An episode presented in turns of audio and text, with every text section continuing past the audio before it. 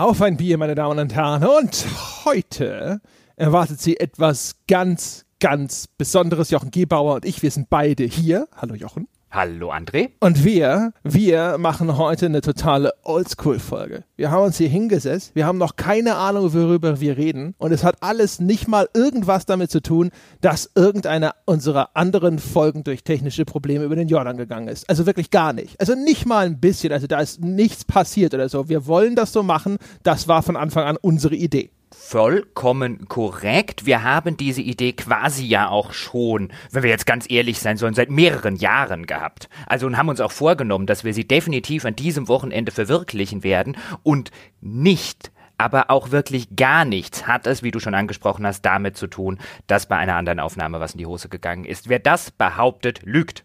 Richtig, ja. Und äh, wir möchten auch an dieser Stelle gleich vermerken, dass äh, wir uns unglaublich aufregen, ja, wenn wir das irgendwo lesen müssen. Wenn solche Unwahrheiten über uns ja, und unsere Technik verbreitet werden, da, da platzt uns sozusagen das, äh, das Stirnband. Ja, da schwillt uns der Kamm, da geht uns das Messer im Sack auf. So sieht's nämlich mal aus. Das ist nämlich auf einem Niveau, würde ich jetzt mal sagen, so mit Chemtrails. Ja, mit der Flat Earth Theory und so. Oh ja, ja, absolut, ja. Oder mit äh, diesen, dieser ausgehöhlten Erde, ne? Hollow Earth gibt es ja auch noch, ne? wo die in irgendwelche Echsenwesen oder so in der Mitte und so, all sowas. Ja, ja, oder mit der Mondlandung, ja, ja, als ob die Nase auf dem Mond war. Immer diese Verschwörungstheorien.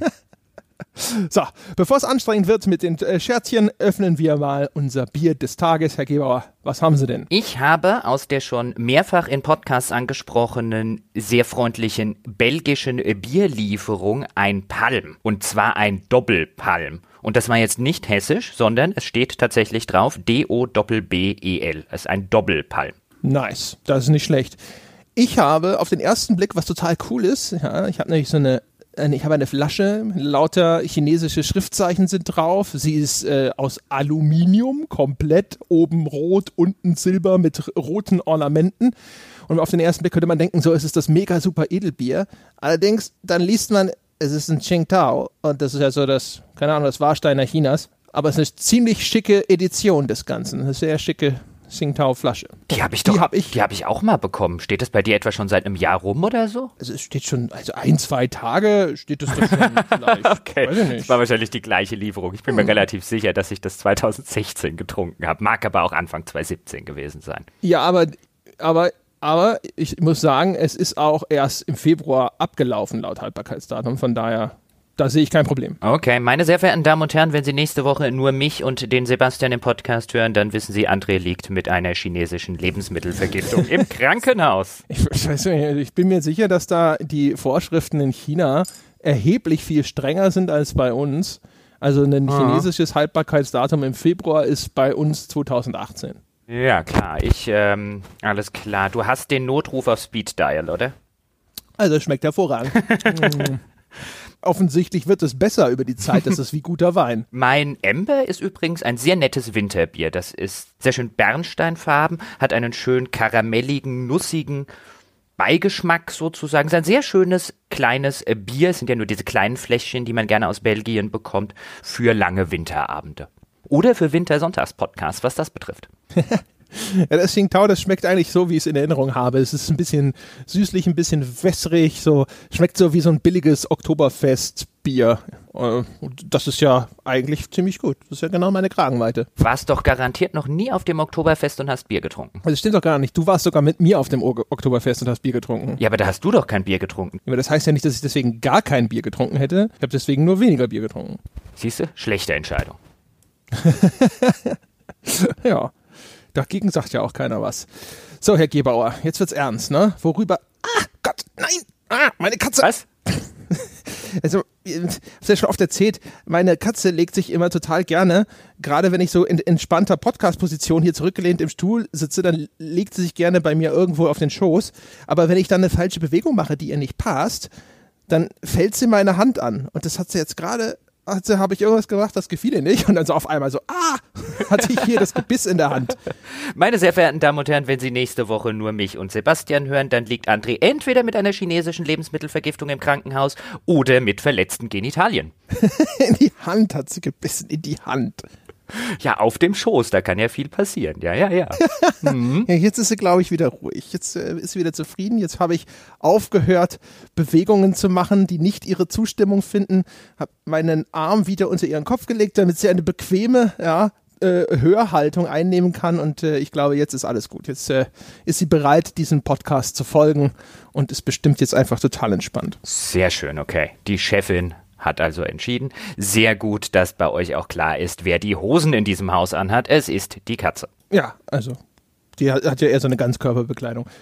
Worüber sprechen wir denn, Herr Gebauer? Ja, was beschäftigt uns denn diese Tage?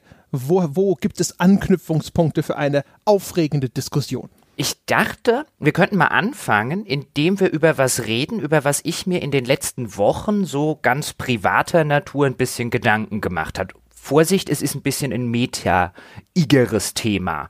Und zwar, es gibt ja, ich will ein bisschen hinleiten, es gibt ja dieses tolle englische Wort namens Make-Believe für Fantasie. Zum Beispiel könnte man das auf Deutsch übersetzen. Das ist ja geläufig, oder? Der Make-Believe-Begriff.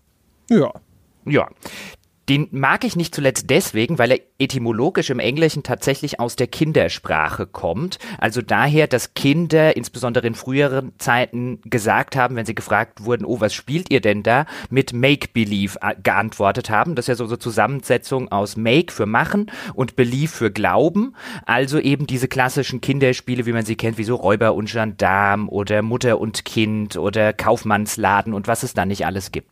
Und ich habe mir weil ich neulich über dieses Wort gestolpert bin und äh, ab und zu sticht mich dann der Hafer und ich denke ein paar Tage über so Dinge nach, habe ich mir dann so überlegt, kann man argumentieren, dass Computer- und Videospiele mal extrem auf dieser Make-Believe, also auf dieser Fantasieebene funktioniert haben und das heute längst nicht mehr so tun, wie sie das früher gemacht haben? Ist das was, was Computer- und Videospiele im Rahmen ihrer cineastischen Entwicklung, weil sie nähern sich ja auch gerade in der Inszenierung immer mehr Filmen an. Ist das was, was sie verloren haben im Laufe der Jahre und ist das schade? Jetzt muss ich natürlich sagen, haben wir das nicht schon mal irgendwann behandelt, äh, als wir über irgendwie 8-Bit-Grafik oder sonst was gesprochen haben?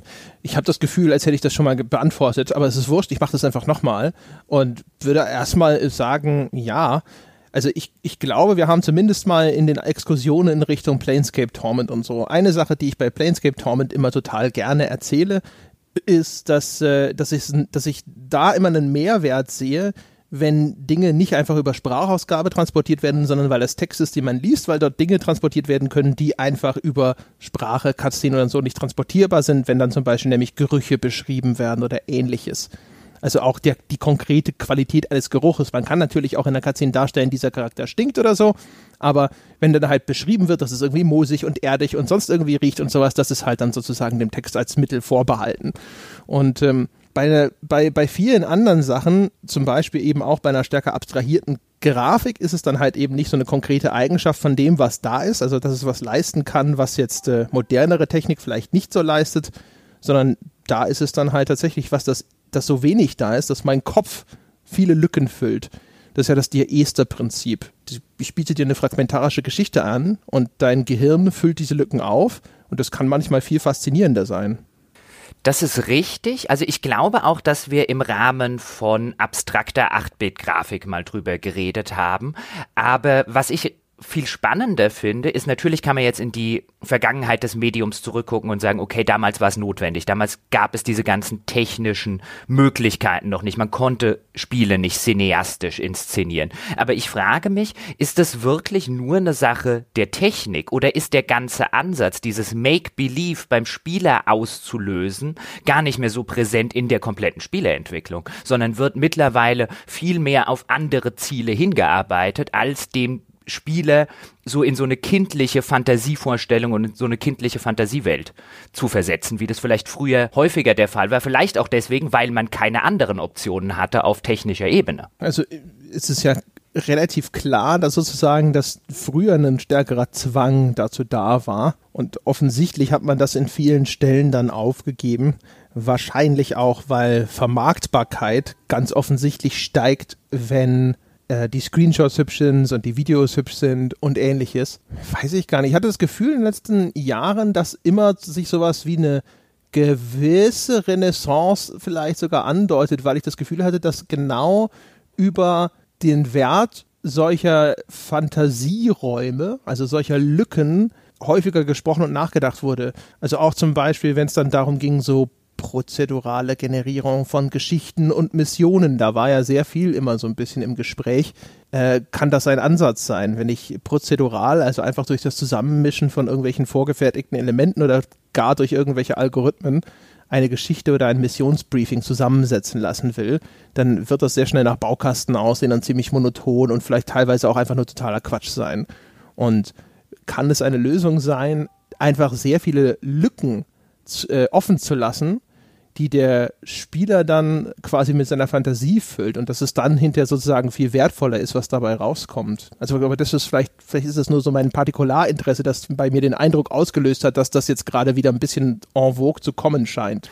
Also mir ging es jetzt zum Beispiel so, auch das jetzt so in der Reflexion, als ich drüber nachgedacht hatte, ich hatte ja mal ein Interview geplant, das ist dann leider ein bisschen ins Wasser gefallen, dann auf nächstes Jahr verschoben mit dem Autor und mit dem Director von What Remains of Edith Finch, was ja eins meiner Lieblingsspiele, wenn nicht mein Lieblingsspiel dieses Jahr ist.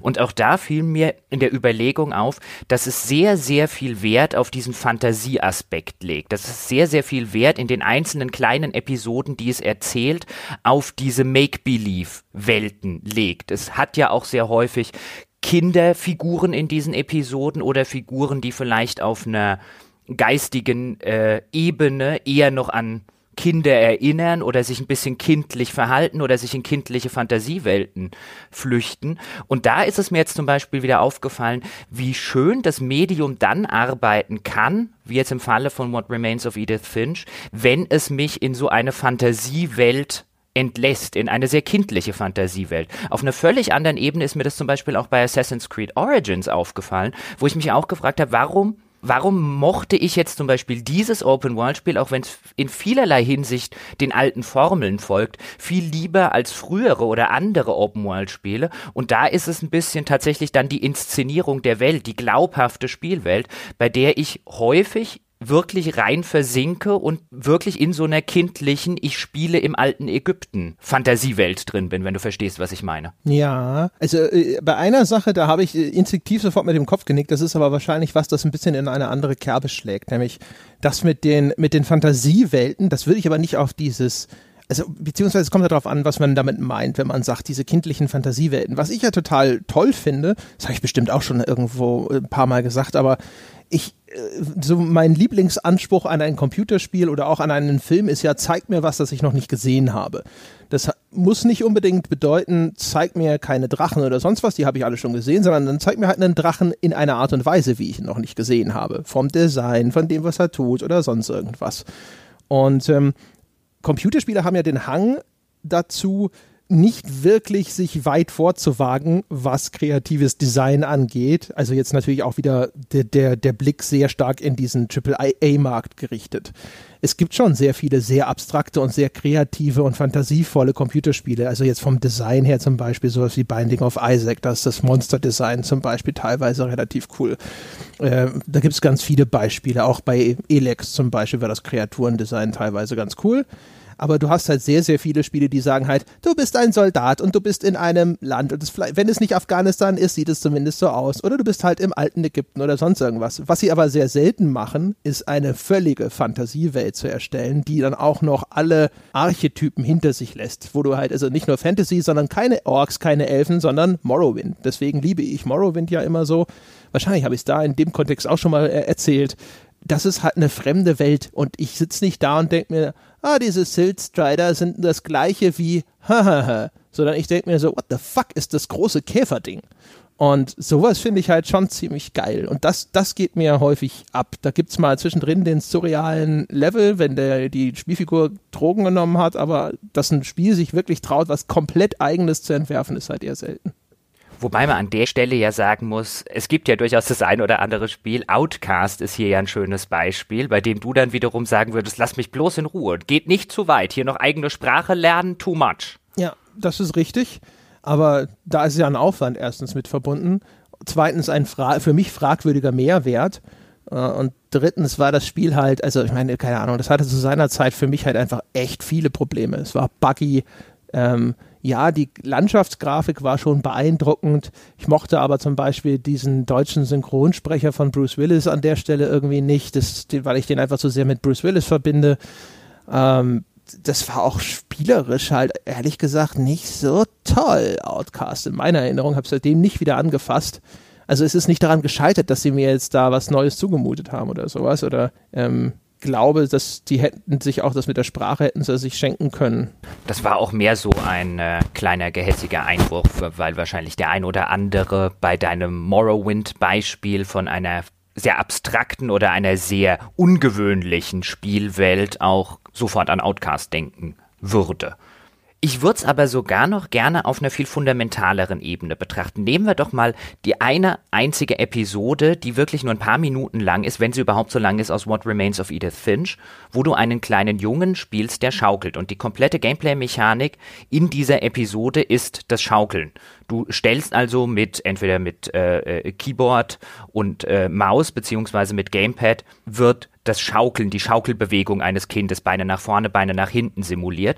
Und so schaukelt das Kind immer höher und im Hintergrund erzählt ein Off-Erzähler, ein anderes Kind, der Bruder dieses kleinen Jungen, dass dieser kleine Junge, den du dort spielst, immer den Traum hatte zu fliegen und den Traum hatte, mit der Schaukel einmal sich äh, sozusagen um 360 Grad zu drehen. Und das versetzt einen so ein bisschen zurück in diese Zeit, wo man selber Kind war, wo man auf dem Spielplatz saß und sich selber mit seinen Freunden drüber unterhalten hat, geht das eigentlich? Kann man einmal rundrum fliegen mit so einer Schaukel, wo man ebenfalls vielleicht so ein bisschen den Traum hatte, ach, es wäre schön, wenn man fliegen kann. Und ich finde das so eine nette Metapher auf das ganze Medium oder beziehungsweise auf eine schöne Metapher auf das, was das Medium könnte, nämlich diese Make-Believe-Welten, die es insbesondere im, im, im Kindlichen gibt, tatsächlich darzustellen und sie tatsächlich interaktiv zu machen. In Filmen siehst du es ja häufig, dass wenn es so um kindliche Fantasiewelten geht, dann kommen Filmmacher häufig auf die Idee und stellen es dann visuell dar. Dann in der Perspektive des Kindes gibt es dann tatsächlich Ritter und Drachen in dieser Realwelt. So wird ja dann quasi die kindliche Fantasie visuell repräsentiert. Und Spiele können das. Spiele können das noch viel mehr als Filme. Spiele können tatsächlich mich diesen Moment oder diese Sachen, wo man als Kind da gestanden hat und gesagt hat, ich bin jetzt ein Cowboy oder ich bin jetzt ein Indianer. Spiele können das tatsächlich. Und mein Eindruck ist aber, dass sie diese, diese Kunst beziehungsweise diesen Anspruch daran, dieses Gefühl bei mir auslösen zu wollen, so ein bisschen aufgegeben haben. Worum geht's denn dabei? Also ist es tatsächlich auch diese, ich nenne das mal nostalgische Assoziation, so ein vages, ach ja, damals als äh, magisches Denken für mich noch etwas Normales war und ich wirklich solche Dinge glauben konnte? Naja, du hast sie ja auch damals nicht wirklich geglaubt. Also es ist ja auch so, wenn ich jetzt zum Beispiel so einen Film sehe, Bridge to Terabithia oder so, da gibt ja einige, die auf filmerischer Ebene dann hingehen und eben diese kindliche Fantasie, dieses Spiel tatsächlich visuell übersetzen in eine vermeintliche Realität. So war das ja aber nicht Wirklich, das ist ja eine romantische Darstellung. Man hat ja, wenn man früher Cowboy und Indianer gespielt hat, zum Beispiel, dann hat man ja nicht wirklich Indianer gesehen, die in irgendwelchen Tippis saßen. Man war ja nicht wirklich in irgendeiner nordamerikanischen Prärie. Es war ja einfach dieses, und deswegen mag ich dieses, dieses englische Wort so gerne, weil das Deutsche halt einfach nicht diese Konnotation hat, dieses Make-Believe. Ich tue jetzt einfach so. Ich weiß, dass es Unsinn ist, ich weiß, dass es nicht stimmt, aber ich tue jetzt so und ich habe Spaß dran zu tun oder so zu tun, als ob. Und das finde ich hat nicht nur eine nostalgische Komponente, die spielt sicherlich auch eine Rolle, aber ich glaube, das ist, siehst du ja dann zum Beispiel auch bei sowas wie, keine Ahnung, Live-Rollenspiele oder so oder Theater. In sehr, sehr vielerlei Hinsicht hat das ja auch für Erwachsene durchaus eine Faszination. Und ich habe mir jetzt halt in den letzten paar Tagen so ein bisschen Gedanken darum gemacht, ob, äh, ob und inwiefern Spiele das vielleicht früher besser abgebildet haben.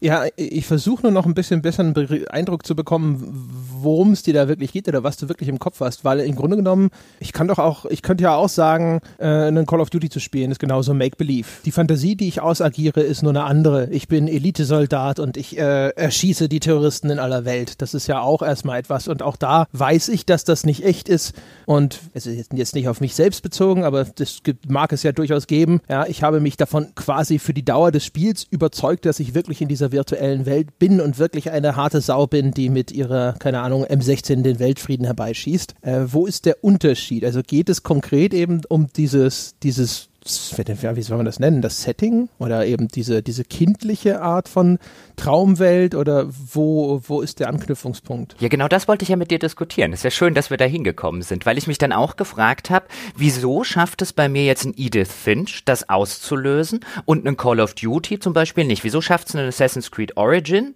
Ich habe vorher so einen möglichen Ansatzpunkt ja schon selbst geliefert und jetzt vielleicht auf der gleichen Ebene bei mir einen Horizon Zero Dawn nicht. Auch wenn Horizon Zero Dawn sicherlich ein sehr, sehr gutes Spiel ist. Aber nicht diesen gleichen Grad von, okay, ich spiele jetzt tatsächlich diese Figur in diesem Umfeld und ähm, nehme diese Rolle so ein bisschen ein und fühle mich wie in so einem, wie in so einem kindlichen Kaufmannsladen eben. Ich weiß es nicht. Das wollte ich eben mit dir diskutieren. Die Frage finde ich nämlich spannend, weil ich finde nämlich die Frage spannend, liegt das an mir oder auch an dir? Ich meine, geht's dir bei einem Call of Duty so, wie du es gerade beschrieben hast? Also liegt es am jeweiligen Rezipienten? Gibt es vielleicht Leute dort draußen, denen das bei Call of Duty ganz genauso geht, wie es mir jetzt vielleicht bei einem Edith Finch geht?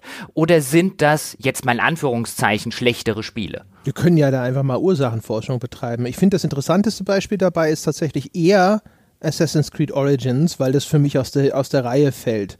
Denn das ist ja Hochglanzproduktion. Das heißt, es würde schon mal die Annahme eliminieren, dass eine irgendwie stärker abstrahierte Grafik dafür verantwortlich ist. Das würde ja da ausscheiden. Äh, es ist anders als bei Edith Finch auch nichts, wo du konkret ein Kind spielst, wo man halt sagen könnte, naja, bei Edith Finch, ne, da sind halt sehr viele Kinderfantasien, äh, die da angeregt werden, weil du sehr viele Kinder perspektivisch einnimmst. Äh, von daher weiß ich nicht, was ist denn das konkret, wo du bei Assassin's Creed Origins da diese, diesen, diesen Reiz oder diese Befriedigung siehst? Und vor allem, ist das wirklich das gleiche wie bei Edith Finch? Ich würde nicht sagen, es ist das gleiche. Ich habe ja vorhin gesagt, gesagt, dass es auf einer völlig anderen Ebene funktioniert. Aber auch da mag natürlich dann vielleicht wieder irgendeine so kindliche Nostalgie eine Rolle spielen bei. Ich habe halt einfach eine große Freude daran, in einem wunderschön inszenierten alten Ägypten über die Pyramiden zu kraxeln oder an der Sphinx hochzuklettern. Das verursacht in mir so eine gewisse ästhetische Freude, die ich jetzt vielleicht bei Florenz nicht habe oder bei New York und selbst bei Rom nicht. Vielleicht liegt es auch daran, dass ich mich als Kind mehr für das alte Ägypten interessiert habe und für den Fluch, für die Fluch der Pharaonen und diese ganzen Geschichten. Das mag eine Rolle spielen, aber ich habe den Eindruck, ich bin nicht der Einzige, dem das bei Assassin's Creed Origins so gegangen ist. Was sind denn deine, deine kindlichen Fantasien? Vielleicht passt das ja da gut rein. Also hast du dich als Kind denn häufig vielleicht eher in die Rolle eines Abenteurers geträumt, der, keine Ahnung, so Indiana Jones mäßig irgendwie irgendwelche Schätze im alten Ägypten ausbuddelt oder sonst irgendwas, als eben als Cowboy auf Indianerjagd zu gehen? Eigentlich nicht. Also eigentlich war ich dann eher der klassische, wenn ich jetzt auch so an alte Spielsachen zurückdenke, so mit kleinen Soldaten, die dann den Zweiten Weltkrieg nachgestellt haben oder mit Cowboy und Indianer oder bei Playmobil mit Ritter gegen äh, Piraten so Ägypten und so weiter, das kam dann ein bisschen später. Ich habe irgendwann mal eine, eine Terra X-Folge gesehen, wo es um diesen Fluch der Pharaonen ging und um diese Pilze, die dort in den Grabkammern waren und dann die ganzen äh, Erstentdecker und Grabräuber umgebracht haben. Das fand ich eine Zeit lang sehr faszinierend, aber es war jetzt nicht so, als wäre ich irgendwie der kleine äh, Höhlenforscher-Nerd vor dem Herrn gewesen. Also das scheint mir als Erklärung, zumindest aus der Innenwahrnehmung, die muss ja nicht unbedingt der Außenwahrnehmung entsprechen, aber aus der Innenwahrnehmung erscheint mir das zu kurz gegriffen. Ich glaube, da steckt mehr drin. Ich glaube, da steckt, also meine Theorie ist, ich glaube, da steckt was Systemisches drin. Systemisch insofern, es liegt zumindest auch am Spiel. Hm, hm, hm, hm. ist natürlich immer schwierig, das so zu greifen dann, ne? Oder was, und solange man nicht weiß, was es da wirklich ist, was sozusagen die, deinen Nerv kitzelt, ist es halt auch schwierig zu sagen, okay, äh, wir können uns jetzt irgendwie annähern, äh, äh, woher das kommt oder ob das in anderen Spielen vielleicht verloren ist oder ob das vielleicht auch nur eine Präferenz ist. Also, weiß ich nicht. Ich habe das Gefühl, Assassin's Creed Origins, das ist, äh, es ist halt tatsächlich schön und dementsprechend bekommt das Erforschen der Spielwelt natürlich auf einmal einen ästhetischen Wert, den es häufig vielleicht an anderer Stelle nicht hat. Insbesondere halt auch, ähm, wenn dir das besonders zusagt. Die Diskussion hatten wir ja schon, also auch in Abgrenzung zu Witcher 3, was ich ja zum Beispiel total schön fand, aber was du nicht so schön fandest und dementsprechend war dann dieser Wert für dich nicht so stark. Hm.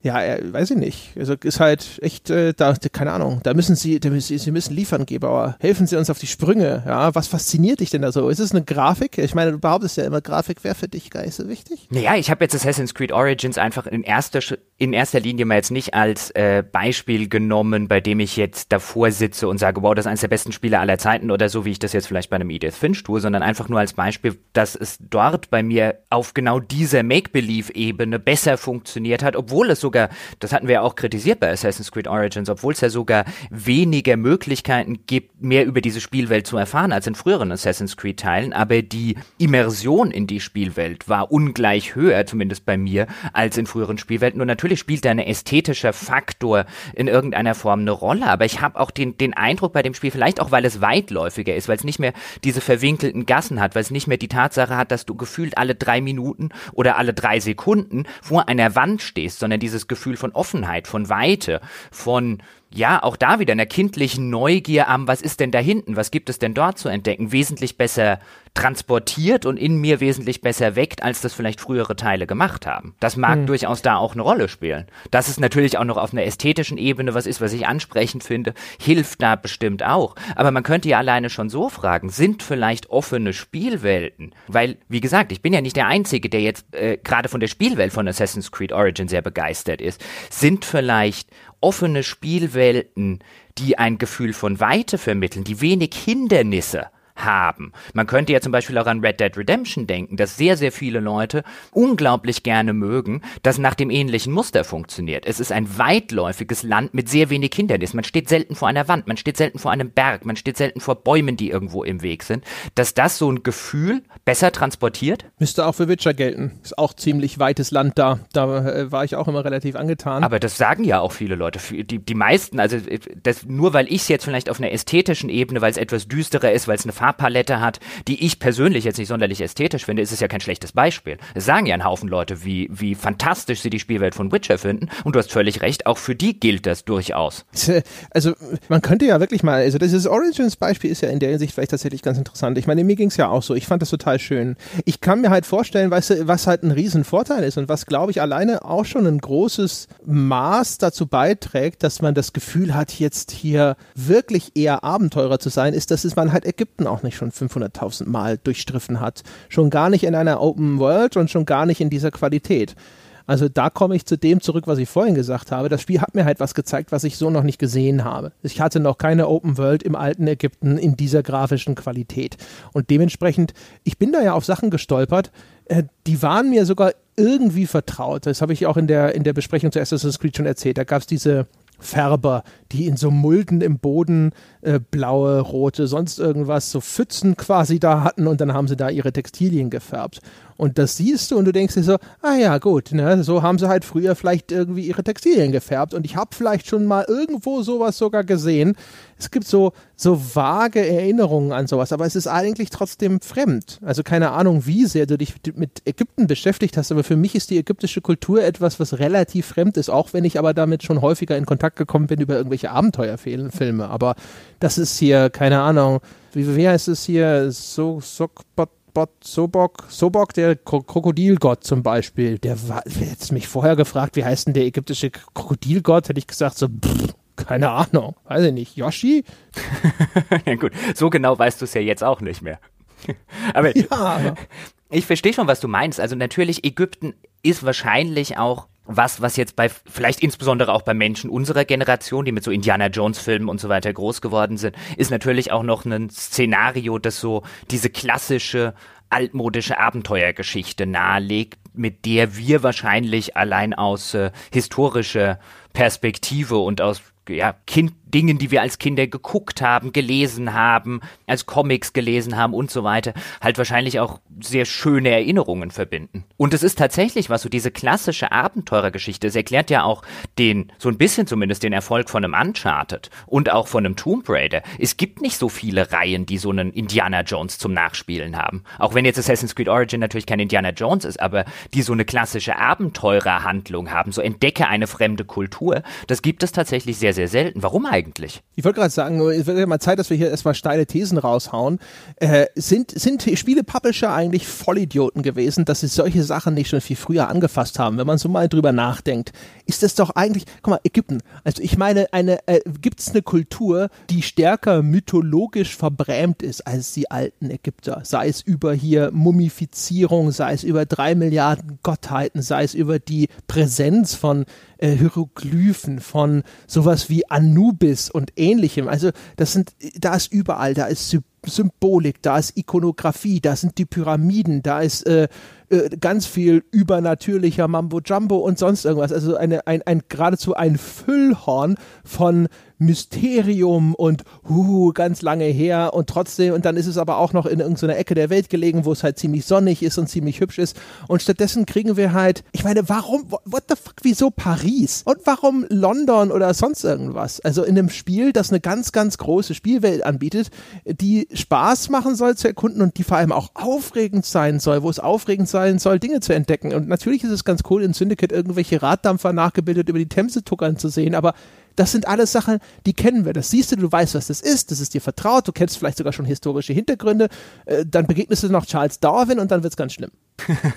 Na gut, also aus, aus, auf sachlicher Ebene können wir jetzt natürlich sagen, warum Paris und warum London, weil sie das Gerüst schon hatten. Sie mussten lediglich ihre Straßenzüge und ihre Häuser mussten sie lediglich eine neue Textur draufklatschen. Sie mussten nicht alles von Grund auf neu bauen, wie jetzt vielleicht bei einem Assassin's Creed Origins. Aber ja, natürlich auf einer theoretischen Ebene Hast du schon recht. Oder auch, ich meine, es gäbe ja noch viele andere Szenarien, auch für einen Assassin's Creed oder generell für halt so eine, so eine Abenteuergeschichtenhandlung. Was ist denn mit Südamerika? Wenn Uncharted nicht hingeht, tut das so gut wie niemand. Und jetzt gerade sowas wie Mayas, Azteken mit ihrem ganzen Opferkult und mit der ja, ganzen Deniken, super. mit der ganzen Deniken-Geschichte noch, ja, und mit tatsächlich vielleicht der ein oder anderen Sache. Das ist ja das Schlimme an Deniken, dass er sogar drei, vier gute Beispiele für seine abstruse Theorie hat, wo man wirklich dann mal was sieht, was gefunden wurde und sich denkt, ja, okay, das kann man tatsächlich wie ein Astronaut lesen, wenn man das möchte. Es ist zwar trotzdem Quatsch, was du erzählst, aber und 99 deiner Beispiele sind bescheuert, aber dieses eine ist tatsächlich nicht scheiße. Da gäbe es so viel. Ja, eben, ganz genau. Wieso, wieso, wieso gab es erst äh, das 300. Assassin's Creed in irgendeiner europäischen Metropole, ja, ist jetzt übertrieben, so viele gab es gar nicht, aber äh, anstatt dass die auch wie Skyrim zu den Nordmännern gegangen sind. Da ist ja das Gleiche, weißt du, Wikinger, Odin, bla bla bla, ja, erfolgreiche Fernsehserie, da, da freut sich sogar das Flipchart im, Management Boardroom. Also äh, man, man stellt sich zumindest immer sofort vor, als der zynische äh, Mensch, der man nur ist, ja, danke Spielebranche, ähm, dass, dass das alles wieder geboren ist aus diesem, weißt du, so wie die Leute mal gesagt haben, ja, Western funktioniert nicht. Und dann kam halt Red Dead Redemption und hat allen eine lange Nase gedreht und hat gesagt so, ja, ja, Western funktioniert echt nicht, ihr habt so recht. Aber hat seitdem irgendwie jemand gesagt so, ja, fuck ey, Western funktioniert anscheinend doch ganz gut von all den tausend Leuten, die sich das hätten sagen können, deren, deren langstehende Franchises durchaus endlich mal frischen Wind hätten gebrauchen können. Und sei es halt in einem Spin-off. Macht halt Spin-offs, um zu experimentieren, verdammt nochmal. Gut, auch da könnte jetzt der ein oder andere sagen, es gab ja danach durchaus Western-Spiele mit eher leidlichem Erfolg, so die Call of Juarez-Reihe ja, oder so. Ja, ist, aber. Das ist ja bestenfalls Double A. Das ist ja mal so, so zwischendrin irgendwo.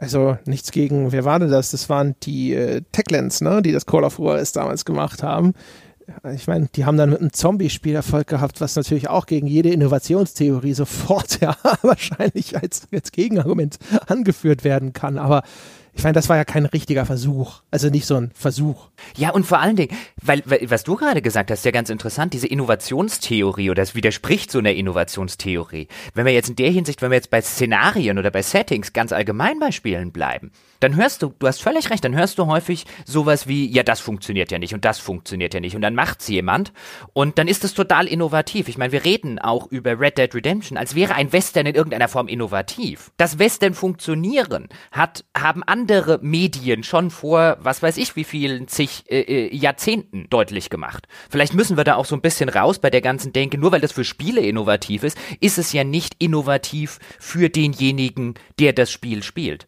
Man hat ja nicht bei Red Dead Redemption davor gesessen und sich gedacht, boah, ich habe ja in meinem Leben noch nie, habe ich ja irgendwie ein fiktives Werk in einer Prärie gesehen.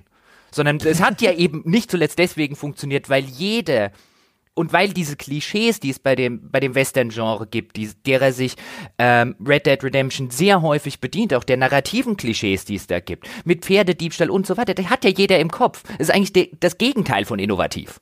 Ist ganz verrückt. Da kann ich jetzt mal ein bisschen vorgreifen. Äh, eine der nächsten Folgen von Nachgeforscht. Ist, da spreche ich mit jemandem, der forscht im Bereich der Genre-Theorie. Und in der Vorbereitung zu der Folge habe ich gesehen, dass es in der Genre-Theorie, also das sind Wissenschaftler, die beschäftigen sich mit den Kategorisierungen äh, von verschiedenen Medien, also von Filmgenres, Spielegenres und so weiter. Und die entwickeln jetzt nicht neue Möglichkeiten, großartig diese Genres zu kategorisieren, sondern die schauen sich hauptsächlich an, vor allem, wie wurde denn kategorisiert und wie funktioniert das. Und es gibt eine The Theorie, die in dem Bereich existiert, die sagt, dass die Genres besonders erfolgreich sind, insbesondere auch im Bereich der Computerspiele, die möglichst stark rekombinierbar mit anderen Genres sind. Und deswegen gilt der Western sowohl bei Spielen als auch zum Beispiel bei Filmen als ein bisschen schwieriger und deswegen wird er nicht so häufig bedient bedient. Also zum Beispiel ist es halt, keine Ahnung, es ist halt schwieriger, den Western jetzt mit irgendwelchen anderen Genres zu verheiraten. Also keine Ahnung, also weiß ich nicht, romantische Komödie oder sonst irgendwas, als das halt bei anderen Genres der Fall ist. Soweit nur die These. Ja, ich glaube, der gute Mann, den ich da in, äh, gesprochen habe, zu nachgeforscht, hat auch gleich das so ein bisschen in Zweifel gezogen, weil es gibt ja auch ganz viele Sachen, ne? so Western und Science Fiction und sowas wurde inzwischen schon ganz oft verheiratet. Ich glaube, da war die Referenz Firefly unter anderem. Aber ähm, ist das, ist das so ein, so ein auch wieder, vielleicht wieder einfach so, es, es, es setzen sich doch immer so gerne so Binsenweisheiten durch. Auch darüber haben wir, glaube ich, schon mal gesprochen, aber das ist schon ewig her, deswegen kann man das super nochmal aufwärmen, ja, dass die Spielebranche, wie alle Kreativbranchen, ja immer händeringend nach irgendwas sucht, woran sie sich klammern kann, das funktioniert. Und deswegen ist, ist, sie ständig in Gefahr, dass sich Binsenweisheiten durchsetzen. Western geht nicht. Und dann gibt es ein Gegenbeispiel, das enorm erfolgreich ist. Und dann heißt es nicht, ah, Western geht doch, sondern dann heißt es, ja, es war ja Rockstar. Also vor allem, äh, wenn wir uns mal erinnern, zum Beispiel Sacred. Sacred, das damals ja insbesondere das behaupte ich einfach mal so, deswegen auch so erfolgreich war für eine deutsche Produktion, weil es in diese Lücke gestoßen hat. So kein neues Diablo weit und breit und wir wollen aber ein Spiel in dieser Art. Und ich könnte mir vorstellen, dass es so viele Dinge gibt, wo auch ganz viele einfach unerfüllte Wünsche da draußen existieren. Also Star Citizen ist ja auch so ein Beispiel. 3000 Jahre macht keiner so eine Weltraumsimulation, weil alle sagen, ja, will ja keiner. Ja, es sind natürlich tatsächlich auch nicht 10 Millionen Menschen, die Star Citizen wollen. Ja, das, das sind nur ein, zwei Millionen, die jetzt ganz viel Geld ausgegeben haben. Das ist nochmal was anderes. Das ist, das ist schon klar, wobei jetzt hier bei Games as a Service so viel anders ist, das ehrlich gesagt inzwischen vielleicht ja auch gar nicht mehr. Ja, aber Western, also das ist sowieso was. Das ist, eigentlich ist es ja, woher kommt das? Ich meine, Kinder spielen doch gerade auch in den USA immer noch, ich weiß nicht, in diesem politisch korrekten Zeitalter muss ich das sogar als Frage formulieren, aber die spielen doch immer noch Cowboy und Indianer. Und viele von uns sind aufgewachsen zumindest noch mit Western. Und inzwischen wird ja jeder Retro-80s-Kram wieder rausgekramt, äh, müsste das nicht eigentlich viel größer sein? Es ist ja auch tatsächlich in, im Filmbereich wurde es ja jahrzehntelang auch stiefmütterlich vernachlässigt. Ich meine, da gab es dann zwischendurch mal den Erbarmungslos, der sogar einen Oscar gewonnen hat, wo man ja damals schon der Clint Eastwood-Film gefragt hat, ob es irgendwie der Abgesang endgültig auf die Western war, die ja gerade so in den 70ern und 60ern total erfolgreich waren, oder ob so eine Renaissance einleitet dann hat gefühlt wieder lange niemand einen Western gemacht. Dann kam irgendwann auch Tarantino. Na gut, dann mache ich halt einen und bin damit sau erfolgreich.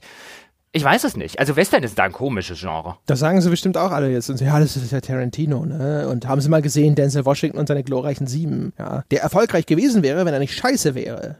Das ja, das ist, da das ist ja, das ist ja immer wieder das Schöne bei diesen, bei diesen Diskussionen, ist, es gibt ja immer ein Gegenbeispiel, ja. Es gibt ja immer die Möglichkeit zu sagen, ja, aber der und der hat das und das auch gemacht. Und dann, und das wird ja immer so herangezogen, als sei es ein Gegenbeispiel für die These, dass Western eigentlich gut funktionieren. Hier, ich zeig dir einen, der nicht gut funktioniert hat. Und dann sitzt man halt so da, wie du es gerade gemacht hast. Ja, aber lass uns doch mal drüber reden, ob der vielleicht deswegen nicht funktioniert, ob das nichts mit seiner Western-Natur zu tun hatte, sondern an tausend anderen Faktoren gelegen hat. Ist ja alleine statistisch schon äh, eigentlich etwas, was sehr fragwürdig ist. Also wenn du halt im Jahr 100 Action-Thriller produzierst, ist die Wahrscheinlichkeit, dass davon ein paar richtig erfolgreich sind, natürlich erstmal automatisch viel höher, als wenn du nur zehn Western ins Rennen schickst und dann hinterher sagst, ja, die waren alle nicht erfolgreich. Und dann sagst du, ja, aber jetzt produzier mal nur zehn Actionfilme und dann schau mal, ob da auch wirklich genau die zehn bei rauskommen, die halt so erfolgreich sind. Also wenn wir nicht über Franchises sprechen, ist ja auch natürlich inzwischen so ein, so ein Ding, das einfach, es wird ja auch selbst in, in den etablierten Genres wird ja da auch kein Risiko mehr eingegangen, sondern man setzt einfach entweder eine Serie fort oder man greift auf etwas zurück, das sich in einem anderen Medium schon etabliert hat, also Comic meistens heutzutage. Und gehen wir mal wieder zu Spielen zurück. Da ist jetzt ja zum Beispiel Ägypten auch nicht das einzige Beispiel oder Red Dead Redemption das einzige Beispiel. Man nehme jetzt, wir können in der Assassin's Creed Geschichte bleiben, wir können Black Flag nehmen. Da hast du eines der erfolgreichsten und beliebtesten und äh, mit nostalgischsten Gefühlen verklärtestes Szenario der äh, Spiel der 80er Jahre mit Pirates und dann macht danach einfach keiner mehr was in der Karibik. Dieses ganze Piratensetting liegt einfach mal Fast. Es gibt natürlich Ausnahmen. Mir wird da jetzt zum Beispiel Fluch der Karibik von das Bethesda-Spiel, das total unterschätzte Bethesda-Spiel.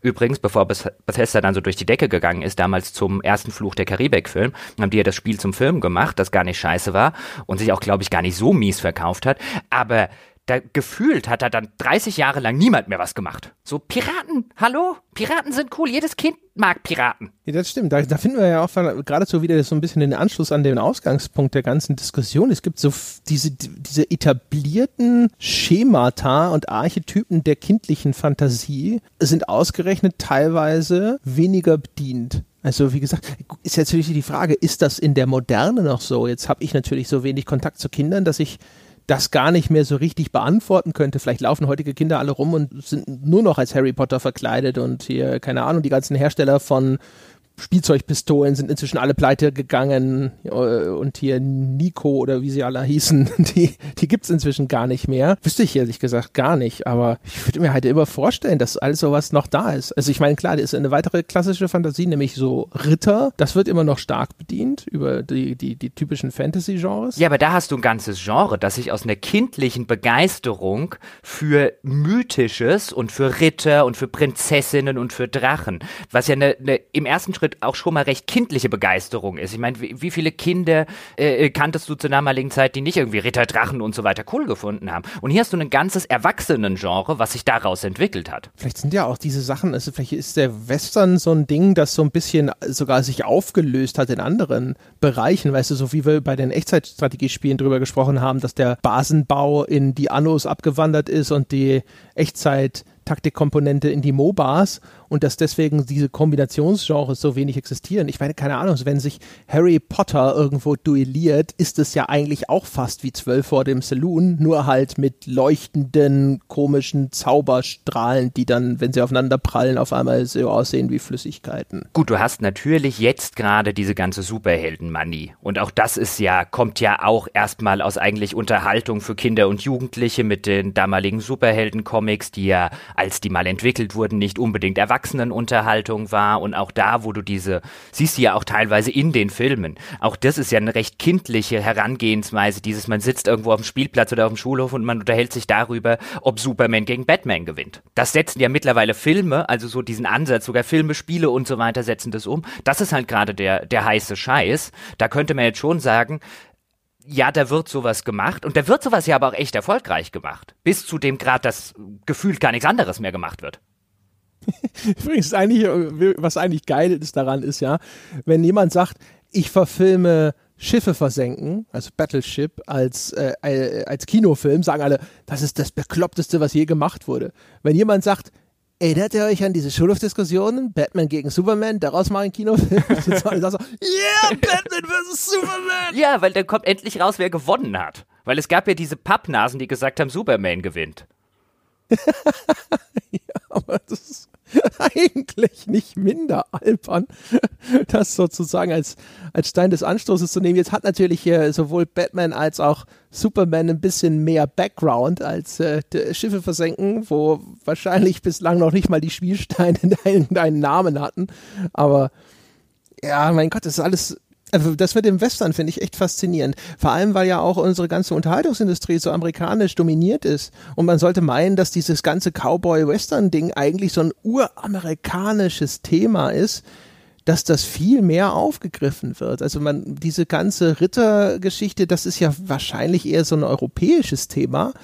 Und das hat sich aber anscheinend dort via Fantasy total eingeschliffen aber ihre eigenen Cowboys irgendwie nicht. Gut, man könnte jetzt ja dazu sagen, und da bin ich mal sehr auf Red Dead Redemption gespannt, weil Spiele ja gerade, man sieht es ja bei so Diskussionen um die Trailer und die Gewaltdarstellung in sowas wie Detroit oder so, dem ne-, neuen Spiel von David Cage, wo dann wirklich sehr reißerisch darüber berichtet wird, dass hier häusliche Gewalt dargestellt wird, häusliche Gewalt an einem Kind und Spiele sollen das doch nicht und so weiter. Weil bei Western hast du halt den Fall, dass du es mit einem sehr romantisierten Teil der US-amerikanischen Geschichte zu tun hast, der heute aber erheblich kritischer gesehen wird. Ich meine, du könntest heute nur noch schwierig einen Western auf den Markt bringen, in dem die Cowboys oder die Kavallerie einfach äh, äh jeden Indianer vom Pferd schießen, der irgendwie Tomahawk schwimmt, um die, um die Ecke geritten kommt. Ich meine, das war ja früher so diese, dieser klassische Western-Archetyp, dass die Indianer sehr häufig einfach die Bösen waren. Oder wenn es die Indianer nicht waren, dann waren es halt irgendwie Mexikaner. Ja, aber das hat ja, die Western hat ja über sehr, sehr lange Zeit ja mit extrem ähm, rassistisch geprägten Feindbildern operiert. Das kannst du heute natürlich schwieriger machen. Also das ist ein Genre, weil es einen Teil der amerikanischen Geschichte betrifft, auch mit der Darstellung von Schwarzen, mit der Darstellung der Ureinwohner, mit der Darstellung von Gewalt und Unterdrückung gegen die Ureinwohner. Da hat durchaus Rockstar das äh, das ein oder andere potenzielle Fettnäpfchen und äh, Shitstorm-Potenzial vor sich. Ja, also ich meine, das ist ja jetzt eigentlich, ich meine, es ist, ist ja, geht ja zurück bis der mit dem Wolf tanzt, ja. Der hat ja auch schon im Grunde genommen mit dieser Ahnenlinie von John Wayne und so gebrochen. Ja, aber der wird heute nicht besonders positiv rezipiert. Der gilt heute als Musterbeispiel für einen Film, wo der weiße Retter sich zum Retter der Indianer aufschwingt. Der wird heute sehr kritisch rezipiert. Ja, aber das sind wenigstens die edlen Wilden, ja. Und ja, natürlich muss Kevin Costner da angeritten kommen, genauso wie ja auch die Japaner ohne Tom Cruise hilflos gewesen wären. Ist ja logisch. Ja. Ich will an dieser Stelle übrigens, ich will gar nicht in eine Debatte, ist das gut, ist das schlecht und so weiter, bevor jetzt jemand äh, äh, bei irgendeinem Hörer oder so der Kamm schwillt. Ich gebe jetzt erstmal einfach nur, nur wieder, weil das wäre eine ganz andere Diskussion für einen ganz anderen Podcast. Nicht, dass wir, dass wir grundsätzlich was dagegen haben, wenn irgendwo chemisch willen. Ist das übrigens auch was? Das wird mich, der, der Gedanke kam mir gerade. Ist das, ist es, kommt irgendwann ein Spiel, das richtig erfolgreich ist, einfach nur, weil es in der richtigen Art so richtig non-PC ist. Irgendwie warte ich die ganze Zeit drauf. Es gibt ja immer diesen Quatsch wie Hatred oder sowas, die halt auch total ja, wir sind total politisch unkorrekt. Ja, ihr seid aber auch dumm und scheiße leider. Aber äh, ich meine, so GTA und Rockstar, die sind ja eigentlich auch schon immer so ein bisschen in der Ecke. Weißt du, so Rockstar und, und GTA und so habe ich immer das Gefühl, die versuchen so ein bisschen diese South Park-Schiene, weißt du, wir verarschen einfach alle und dann ist es ja auch nicht schlimm. Aber ist das nicht auch so eine Lücke, wo man irgendwie immer so, ich warte irgendwie so mal drauf, dass da mal irgendein Titel reinstößt, wo so die, die, wo alle davor stehen und sagen so, ja, das ist eigentlich nicht, das ist eigentlich nicht in Ordnung. Und es ist aber trotzdem sauer erfolgreich, weil halt, ich glaube, es gibt einfach so viele Leute, die einfach irgendwo ab und zu ein bisschen aus diesem gefühlten Korsett ausbrechen wollen. Oder ist das, täuscht das oder glaubst du, dafür gibt's, das ist gar nicht so oder es gibt nicht so viele Leute, die auf sowas warten würden? Ich meine, wir sollten ein bisschen weg von dem Political Correctness Begriff, weil der sehr, sehr stark ähm, entsprechend konnotiert ist, in, insbesondere in der Zwischenzeit. Wenn wir aber mal so in die Geschichte zurückgucken und halt einfach einen Wertekanon annehmen, der zur damaligen Zeit existierte und sowas wie das, was wir heute unter Political Correctness verstehen, wenn wir uns rein sachlich den Begriff angucken, wenn wir versuchen, mal die ganzen Emotionen Emotionen auszublenden, dann ist es ja le letztlich ein, ein gesellschaftlicher Wertekodex, den wir anlegen als das darf man und das darf man nicht. Das ist gesellschaftlich akzeptabel und das ist nicht gesellschaftlich akzeptabel. Und das gab es schon immer. Und wenn wir in die Geschichte zurückgucken, dann werden wir durchaus Beispiele finden, wo jemand das sehr, sehr massiv, sehr, sehr erfolgreich und auch auf eine Weise aufgebrochen hat, wo man heutzutage nicht sagen würde, dass er da irgendwelche extremen Positionen bedient hat. Mir fällt da zum Beispiel Monty Python ein. Das Leben des Brian Ryan war in der damaligen Zeit ein politisch vollkommen inkorrekter Film. Der hat ja auch lange Debatten, gesellschaftliche Debatten und so weiter noch und nöcher ausgelöst. Ich glaube, aus heutiger Sicht wird man jetzt nicht unbedingt sagen, dass Leben des Brian ein äh, äh, Film wäre, der in irgendeiner Form einen Extremismus oder so geprägt hätte.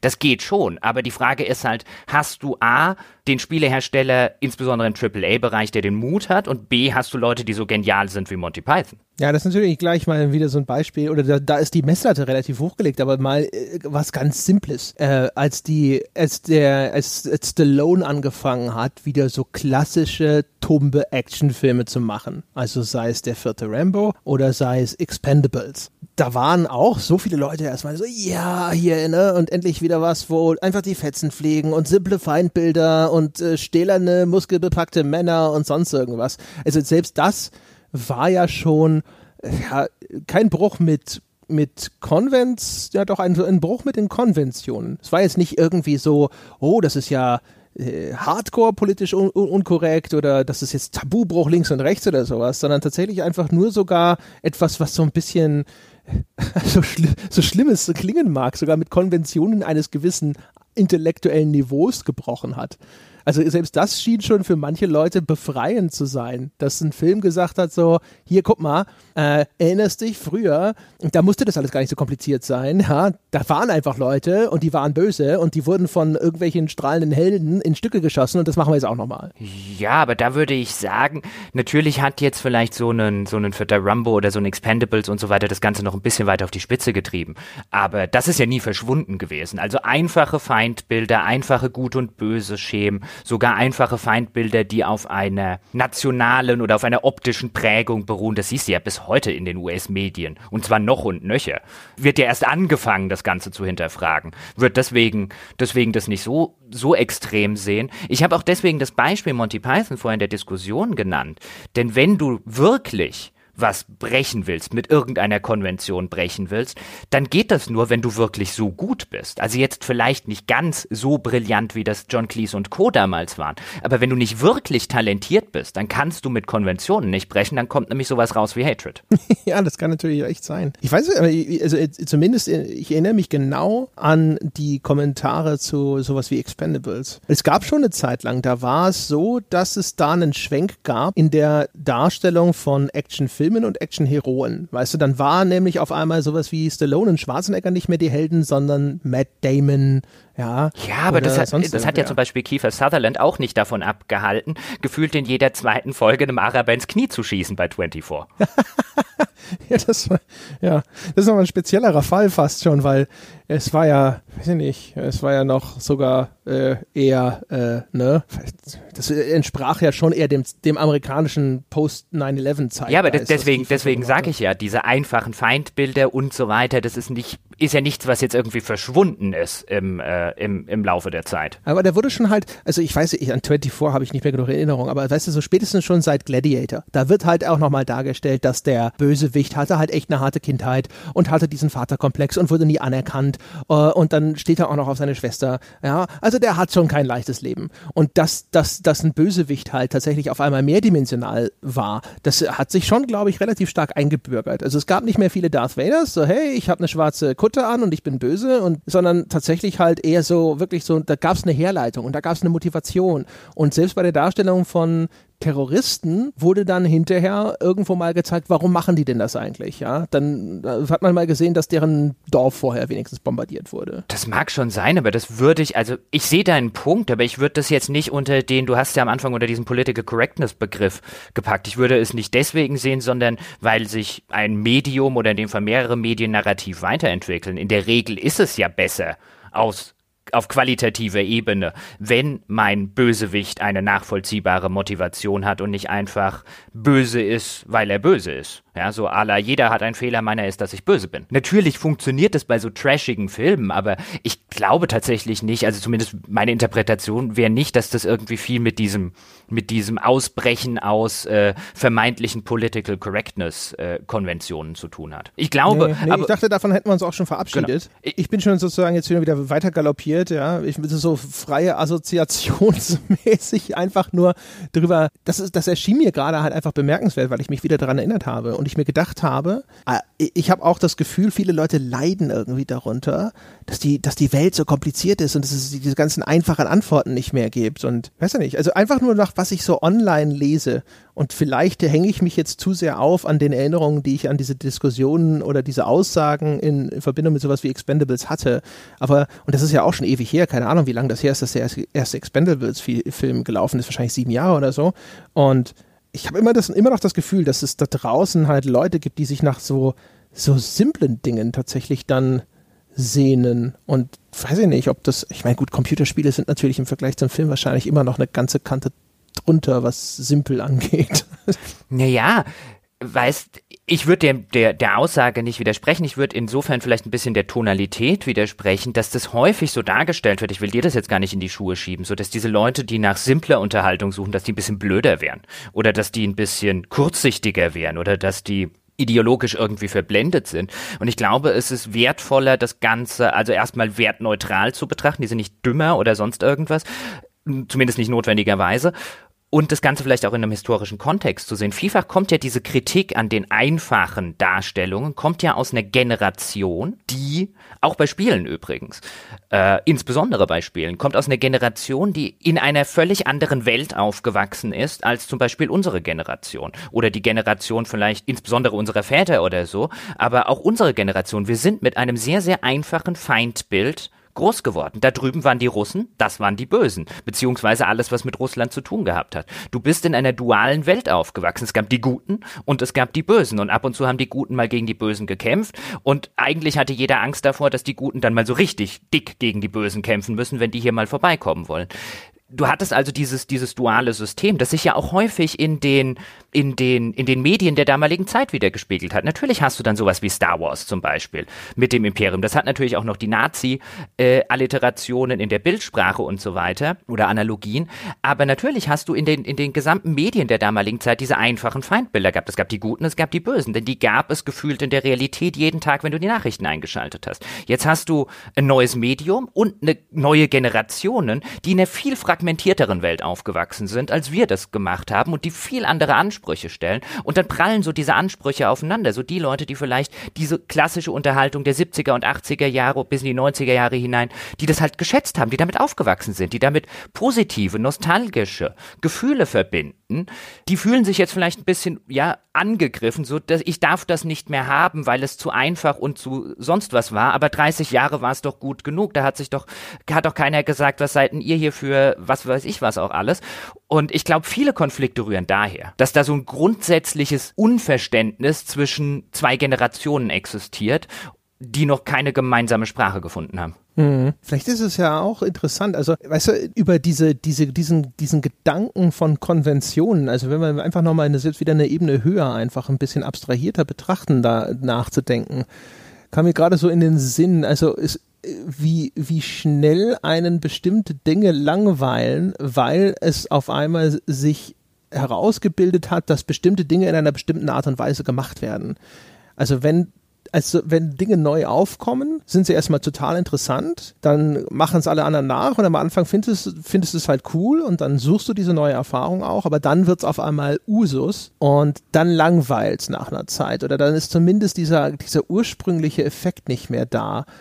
Ähm, also um mal ein Beispiel zu nennen, äh, was so ganz simpel ist, weißt du, ist jetzt, wenn Call of Duty zum Zweiten Weltkrieg zurückkehrt und alle da sitzen und sagen so, oh ey, endlich, ein Glück mal wieder Zweiter Weltkrieg. Ja, und es ist zehn Jahre her, da hatten wir total die Schnauze voll von Zweiter Weltkrieg. Ja, oder na gut, nicht ganz zehn Jahre vielleicht, aber so, ich weiß nicht, sechs, sieben.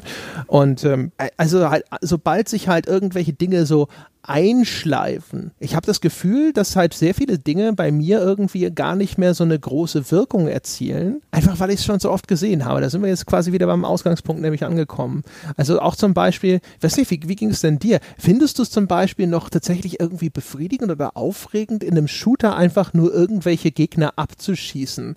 Weil ich habe das Gefühl, dass dieser ganze Vorgang so normiert ist. Also bis hin zu der Art und Weise, wie das visuell repräsentiert wird. Also wie Gegner umfallen, äh, welcher Bluteffekt kommt zum Einsatz, ähm, welche Schussgeräusche, welche Waffen und so. Ich habe tatsächlich das Gefühl, dass das sehr stark in den gleichen Bahnen immer verläuft, obwohl es nominell teilweise sehr unterschiedliche Titel sind. Da bellst du insofern ein bisschen den falschen Baum an, weil ich nie diese Shooter-Faszination an dem grundlegenden spielmechanischen Konzept hatte. Ich war nie der große Fan von Dooms und Quakes und so weiter. Mich haben Shooter dann angefangen zu interessieren, als sie Geschichten eingebaut haben oder interessante Szenarien eingebaut haben. Die grundlegende Shooter-Mechanik hat mich noch nie sonderlich interessiert. Das war für mich immer was, bitte funktioniere gut, damit du mir nicht im Weg stehst, während ich wissen will, wie die Geschichte weitergeht. Das ist alles, was ich letztlich an so einer Shooter-Mechanik ähm, brauche, ganz ehrlich gesagt. Also ein Shooter, der nur rein als Shooter funktioniert, interessiert mich halt einfach nicht. Das macht mir keinen Spaß. Das ist nicht my cup of tea, wie der Engländer sagen würde. Deswegen, ich verstehe deinen Punkt, aber ich kann dir jetzt nicht sagen, mir geht es genauso. Weil mir ging das noch nie so, dass ich die Mechanik interessant fand. ja, okay, verstehe. Ja, äh, weiß auch nicht. Das ist echt ein interessanter Punkt. Das ist so ein Ding, also wenn ich selbst bei, also sowas wie Wolfenstein und Call of Duty und keine Ahnung, jetzt hat, ich glaube in dem Jahr, habe ich noch einen Shooter gespielt in dem Jahr? Weiß es nicht. Oder letztes Jahr von mir aus Battlefield One. Wenn ich mir das so, so durch den Kopf gehen lasse, auf irgend, also auf, auf, auf ganz äh, bizarre Art und Weise sind diese, diese, diese ganzen Sachen sich so ähnlich. Jetzt hat Wolfenstein auch noch eine Schleichmechanik und Hü und Hot, aber wenn es halt wirklich jetzt mal um diesen Vorgang geht, was dann abläuft bei diesem Shooter-Gameplay, ich meine, bei Rollenspielen haben wir es ähnlich, da ist es nur häufig ausgelagert auf, äh, es gibt ein Level-Up und der schaltet was frei und du hast eine Waffe und die hat diese und jene Stats und zum Beispiel auch diese, diese Stats sind meistens die gleichen und die Art Waffe ist irgendwie auch meistens die gleiche. Da gibt es hier mal eine Fernkampfwaffe und dann ist es mal ein Bogen und von mir aus ist es auch mal ein Blasrohr oder weiß der Himmel, was es sonst so alles irgendwo gibt, aber es ist alles schon sehr stark uniform. Das stimmt schon. Da wären wir jetzt übrigens auch wieder bei der, bei der, äh, bei der Edith Finch Insofern, wenn, wenn ich das jetzt so mal rekapituliere, was mache ich in den einzelnen Episoden, ohne jetzt zu viel vorwegzunehmen, weil wer das noch nicht gespielt hat, sollte es sehr, sehr, sehr, sehr dringend nachholen und dem will ich den Spaß auch nicht nehmen. Aber ich habe vorher schon eine Episode geschildert, in der man schaukelt. Mir ist, gab es vielleicht schon früher, aber mir zumindest ist kein einziges Spiel bekannt, in dem das Gameplay aus Schaukeln bestand von einer ganzen Episode. Es gibt eine andere Episode, in der spielst du nach, wie sich ein Baby in der Badewanne aus Versehen selbst ertränkt.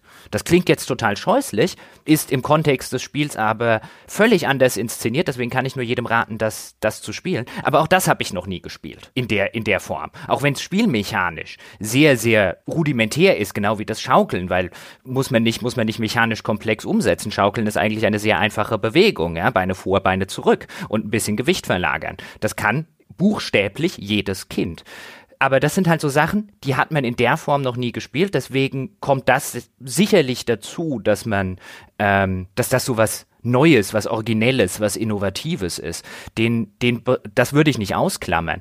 Aber trotzdem, wie ich es auch vorhin gesagt habe, wenn wir jetzt sowas wie einen Western nehmen oder so, der ist für Spiele vielleicht sonderlich innovativ, aber da hat ja Rockstar hat ja aus der Thematik jetzt wenig Sachen rausgeholt, wo man jetzt sagen würde, die habe ich ja vorher noch nie in irgendeinem Film und so weiter gesehen. Und trotzdem empfanden es die Leute durchaus berechtigterweise als ein sehr, sehr großartiges Spiel, ein Spiel, was sie so noch nie gespielt haben.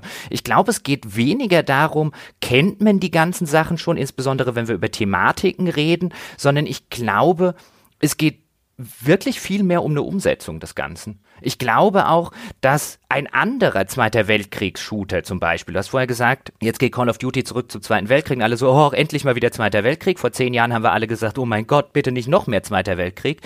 Das ist halt, weil die Behandlung des Ganzen immer die gleiche ist. Die Umsetzung ist gefühlt immer identisch. Es gibt gefühlt immer wieder die gleichen Level, die gleiche Anlandung an der Normandie und so weiter und so fort. Ich glaube schon, dass man ein Zweiter Weltkriegsspiel machen könnte, wo Leute auch sagen, boah, das ist ja, das ist ja neu, das ist ja originell, das ist ja cool. Ja, unbestritten. Ja, ich meine, bei Call of Duty würde ich behaupten, ist auch relativ nachvollziehbar, woher das kommt, weil sie natürlich immer versuchen, die amerikanische äh, Kampagne da sozusagen nachzubilden. Deswegen landen wir ja auch immer irgendwie am Omaha Beach, ist es, glaube ich. Weil ich keine Ahnung, bei dieser Landung in der Normandie waren ja die Amerikaner sozusagen in der Minderheit beteiligt. Wenn du dir so die Erzählung in Film und Computerspiel anschaust, hast du das Gefühl, die Amis haben die ganze Sache alleine durchgezogen. das stimmt natürlich, wobei sie jetzt wenigstens mal die Resistance und äh, auch äh, die Briten zumindest ein bisschen mitspielen lassen im neuen Call of Duty. Aber weil du vorhin gefragt hast, ich meine, so schließt sich mal wieder ein Kreis, weil du vorher gefragt hast, warum geht dir das bei Edith Finch zum Beispiel oder bei, bei Assassin's Creed Origins so mit diesem, ich fühle mich wirklich wie in so einer kindlichen Make-Believe-Welt und bei einem Call of Duty nicht. Bei einem Call of Duty geht's mir tatsächlich nicht so. Das ist, da spielt jemand sozusagen für mich Make-Believe. Ich versuche das gerade so bei mir im Kopf ein bisschen zu ordnen. Das ist so, als würde ich in die Make-Believe-Fantasie eines anderen hineinkommen, von dem ich irgendwie noch nicht mal den, von dem ich irgendwie den Eindruck habe, es ist ein 40-Jähriger, der so tut, als sei er ein 10-Jähriger und sich dabei verhält wie ein 40-Jähriger. Verstehst du, was ich meine? Das ist eine Fake-Make-Believe-Welt. Und das ist jetzt natürlich, das, das ist ja Oxymoron vor dem Herrn, ja, eine Fake-Make-Believe-Welt. Aber so fühlt sich's an. Vielleicht ist es auch so ein bisschen, äh, inwiefern natürlich die, die angebotene Fantasie eine ist, die man tatsächlich auch leben möchte. Weiß ich nicht. Also ich kann mir auch vorstellen, also wahrscheinlich geht's ja auch so, ich sitze nicht so da und fantasiere vor mich hin und denke mir so, oh, Ey, wenn ich doch nur zur Zeit des Zweiten Weltkriegs gelebt hätte und ich hätte auch als Held an diesem Strand anlanden dürfen, das ist halt eher so, ja, nee, nee, nee, ist alles cool. Ja. Auch wenn ich zu der Zeit gelebt hätte, ich hätte jederzeit gesagt, nee, ist okay, geh du, passt. Ja gut, aber das wäre mir im alten Ägypten wahrscheinlich ähnlich gegangen. Da hätte ich jetzt auch gesagt, nee, nee, äh, bring du das Krokodil um, ich äh, gehe hier mal weiter, äh, ja, in die Wüste oder so geh mal weiter Kamele treiben, keine Ahnung. Und es ist aber doch so, also wenn wir jetzt bei, bei Krieg bleiben, Kinder spielen gerne Krieg wahrscheinlich mittlerweile seltener, als sie das vielleicht noch früher getan haben. Aber Soldaten, dieses ganze soldatische Heldenepos, ich bin derjenige, der die freie Welt rettet, mit Waffeneinsatz, heldenhaft vorweg, schießt die ganzen feindlichen Soldaten um. Das ist letztlich eine Fantasie, die über Jahrzehnte Kinder auf Spielplätzen im Wald und wo auch noch nicht alles oder mit so kleinen Soldatenfiguren dauernd ausgelebt haben, insbesondere Jungs natürlich. Das ist natürlich so eine, so eine, so eine klassische Jungenfantasie. Also ich würde schon sagen, dass die eigentlich funktionieren müsste. Vielleicht hat man uns das auch alles rausdesillusioniert, in diesem Falle ein Glück. Äh, vielleicht an der Stelle ganz nette Anekdote. Ein Kumpel mit äh, äh, zwei Söhnen hat mir neulich erzählt, der älteste ist jetzt irgendwie im Grundschulalter und der hat auch die kleinen Soldaten von seinem Vater geerbt und ich kann mich auch noch erinnern, früher mit den Kleinen. Die Deutschen haben nie gewonnen, war, war schon früher, war schon früher gut auf dem Trip, immer die Amerikaner gewinnen. Und der hat dann mit einem Schulfreund, der nach der Schule bei ihm war, die mit den kleinen Soldaten gespielt. Und dann hat die Mutter des Schulfreundes, hat ihn dann abgeholt und er habe ihr dann ganz aufgeregt erzählt, äh, was habt ihr denn so gemacht? Oh ja, wir haben die kleinen Soldaten, das war total toll und so weiter. Und so wie die Mutter geguckt habe, meinte mein Kumpel, darf der nicht mehr zu Besuch kommen. Ja, ja, ja, ja. Ich habe immer mit Playmobil gespielt. Ich glaube, Playmobil hat gar nicht Soldaten. Da gab es immer nur Ritter und Cowboys. Und Indianer und Piraten und so weiter. Aber zu meiner damaligen Zeit, nee, da gab es keine Soldaten. Ja. ja. ich habe die natürlich ich hatte alle. auch mal diese, ja. diese kleinen, blöden G.I. Joe, nee, G.I. Joe waren die Actionfiguren. Also diese, diese grünen, diese billigen, ja, wo es auch Panzer gab und sowas. Das hatte ich auch mal so einen ganzen Sack voll. Aber die fand ich immer scheiße, weil die konnten sich ja nicht artikulieren. Die hatten ja keine Hände, die man verstellen kann oder sonst irgendwas. Sondern es waren halt nur diese Billo-Dinger. Ich habe das als Kind, also ich habe viele von meinem Bruder geerbt und meinem Älteren und mir dann natürlich zu Weihnachten und so weiter selber welche gewünscht. Da waren auch zur damaligen Zeit, ich meine, der 80er oder so, da war das, äh, war das eine andere Zeit als heute. Da haben sich da Eltern auch weniger Gedanken drüber gemacht. Ich kann mich nicht dran erinnern, dass irgendwo im, im Elternkreis, auch in, im, im viel zitierten Bildungsbürgertum, dass es da irgendwie ein Problem damit gab, dass die kleinen Jungs irgendwie mit den, mit den Soldaten spielen. Ich habe da echt, also ich glaube, ich habe Tausende, die hier noch irgendwo auf dem, auf dem Speicher rumfliegen. Und da gab es die Blauen, das waren die Deutschen, die Grünen waren meistens die Amerikaner. Dann gab es noch Hellbraune, das war meistens das deutsche Afrikakorps. Und da gab es dann verschiedene ja, es gab welche mit Flammenwerfer, es gab welche mit Pistolen, es gab welche mit Gewehren, es gab Mörser. Und ich habe dann immer irgendwie so gespielt, so ein mit einem Gewehr kann man einen umschießen, mit einem Mörser drei, mit einer Handgranate fünf und dann konnte man das auch gegeneinander spielen. Dann hat abwechselnd hat einer gezogen. So ein bisschen wie bei einem Tabletop. Du hast ein Tabletop ja. draus gemacht. Nice. Ja, ich hatte nur grüne. Ich wusste gar nicht, es ist mir eine, ist eine, völlig neue Information, dass es die in anderen Farben gab. Ich dachte immer, die wären alle grün, aber dann hatte ich halt vielleicht nur die Amis. Das würde auch passen. Also was ich in Erinnerung habe, so an Jeeps und ähnlichem, das werden alles amerikanische Einheiten gewesen sein. Aber die haben mich tatsächlich nie interessiert, aber du, hast völlig recht. Also die habe ich von meinem Vater geschenkt bekommen. Der hat die, glaube ich, sogar von meinem Großvater an mich weitergereicht. Ich hatte da einfach nur kein Interesse dran. Die waren, für mich war das primitives Spielzeug. Das wollte ich nicht. Puh. Du hattest dann einfach keine Freunde. Ja, das ist, das kommt erschwerend hinzu. ja. Und ich hatte nur grüne, aber Nee, das, das war nicht, aber es, ja, ja, es, hm. Aber es ist ganz also, interessant, wie viele, wie viele von diesen Sachen, wenn man so drüber nachdenkt, wie viele von den Sachen, die wir heute spielen oder gucken, wirklich aus so einer, aus so einer kindlichen Faszination erwachsen sind. Ich meine, wir hatten damals die Master of the Universe Figuren, Superhelden. Wir hatten, ja. wir hatten die ganzen Rennautos. Heute hast du Fast and Furious und Co. Also wie viel, wie viel dieser Unterhaltungsindustrie sich letztlich nicht zuletzt aus kindlichen Spielen äh, formt und organisiert. Ja, ich hatte selber nie Masters of the Universe. Das äh, war meinen Eltern zu teuer, der Quatsch. Und dann bin ich mal zu meinem Freund Thomas gegangen. Thomas hatte nämlich ganz viele Masters of the Universe Figuren. Insbesondere, ich glaube, er hieß Leadshore. Das war so ein Ding mit so Saugnäpfen, glaube ich. Und da gab es noch einen mit so einem Schlangenkopf, der konnte Wasser spritzen. Das war toll. Der war am besten, weil mit dem Wasserstrahl konnte man versuchen, andere Figuren umzuschießen. Problem war nur, die waren ziemlich schwer und fielen nicht so leicht. Uh, ich hatte sogar einen Kumpel, der hatte von Skeletor, dem Bösen von Master of the Universe, die Burg. Nein. Ja. Oh, nice. Das war hier. Ja. Ich will jetzt. Ich weiß es tatsächlich nicht mehr. Es kann sogar sein, dass ich ihn nicht sonderlich mochte, aber man musste zu ihm gehen. Er hatte die Burg. Ja, die Burg war geil, die war sauteuer. Das war so ein bisschen wie die Leute, die von den, den Astronauten Playmobils, da gab es so eine Raumstation, die war auch selten, weil teuer. Und es gab auch jemand in meinem Freundeskreis, der hatte die verdammte Raumstation. Das war schon ganz cool. Es war sogar doppelt cool, weil ich sie mir natürlich immer viel geiler vorgestellt habe, als sie wirklich war. Das war dann immer so ein bisschen, ein bisschen balsam für die Seele, wenn du gesehen hast, naja, ja, schon ganz cool, die Raumstation zu haben, aber ein Glück ist sie nicht so gut, wie ich dachte. ja, oder, hoch, sie ist ja kleiner, als ich sie mir vorgestellt habe. Ja, sowas, ja. genau. Weil auch da wieder in der kindlichen Fantasie ist das, was man nicht gekriegt hat, ja, die Burg oder das Playmobil Piratenschiff oder was auch immer, das ist natürlich in der Fantasie des Kindes ist das ja riesig. Ja, und, und alles ist total geil. Also, wie gesagt, Gott, was ich mir, was ich mir ausgemalt habe, was mir entgeht, weil ich nur ein Super Nintendo hatte und kein Mega Drive. Und dann stand ich da immer rum und ich habe dieses blöde Altered Beast gespielt. Und das, das hatte ja sowas wie, da flogen Körperteile rum. Das war ja, ne, das war ja quasi auch schon so wie so, so, so ein spielerischer Tabubruch. Und das konnte man beim Karstadt ab und zu ausprobieren. Habe ich mir auch gedacht, so, mein Gott, ey, was, was sich wohl hinter, was hinter diesem Mega Drive da, das ist bestimmt, also ganze, eine ganze Schatztruhe voller bahnbrechender und äh, jegliche äh, elterlichen Vorgaben unterwandernder Spiele muss sich dahinter verbergen. Das hatten wir auch, glaube ich, schon mal thematisiert ähm, oder drüber gesprochen haben, wenn du früher ein Spiel gekauft hast und dann ging es ja mir so, ich habe mich dann die Straßenbahn zum Beispiel gesetzt, bin zurück nach Hause gefahren, habe schon in der Straßenbahn die Verpackung aufgerissen, um schon mal im Handbuch zu stöbern, damit man sich so richtig schön ausmalen kann. Oh, das kann man in dem Spiel machen. Oh, und das kann man in dem Spiel machen. Und dann wurde das Spiel manchmal, nicht immer, aber natürlich in der Vorstellung größer als dann tatsächlich die Realität war. Das waren dann die Enttäuschungen. Manchmal war das Spiel sogar noch besser, als man sich in seinen kühnsten Träumen ausgemalt hatte. Und wenn ich das jetzt so auf die heutige Zeit sehe, wenn wir jetzt mal wieder zurück zu Assassin's Creed zum Beispiel kommen, heute geht's vielfach so, dass du zwar unfassbare Versprechungen hast, ja, wenn mir als Kind mal jemand gesagt hat, du kannst in einem Computerspiel das alte Ägypten in 3D und so weiter entdecken, ich hätte wahrscheinlich da, oh, der Holodeck von Star Trek und so weiter.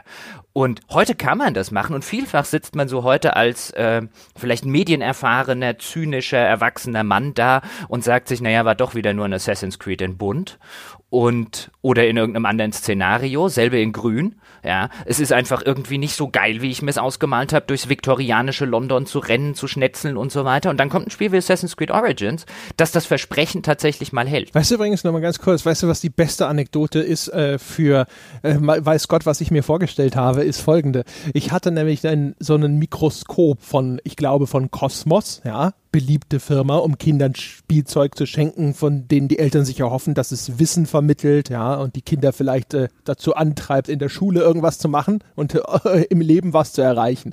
Und ich hatte dieses Mikroskop und im Mikroskop beilagen zehn fertig präparierte äh, ja, weiß nicht, ich weiß schon, so Objektträger. Ich ahne auch, wo die Geschichte hingeht. Ich habe auch mir mal ein Mikroskop gewünscht. Hm? ich ahne es, aber ich bin also ich gespannt. Hatte, ich hatte, ich hatte dieses ich Mikroskop auch, ich auch. und da waren diese Dinger drin.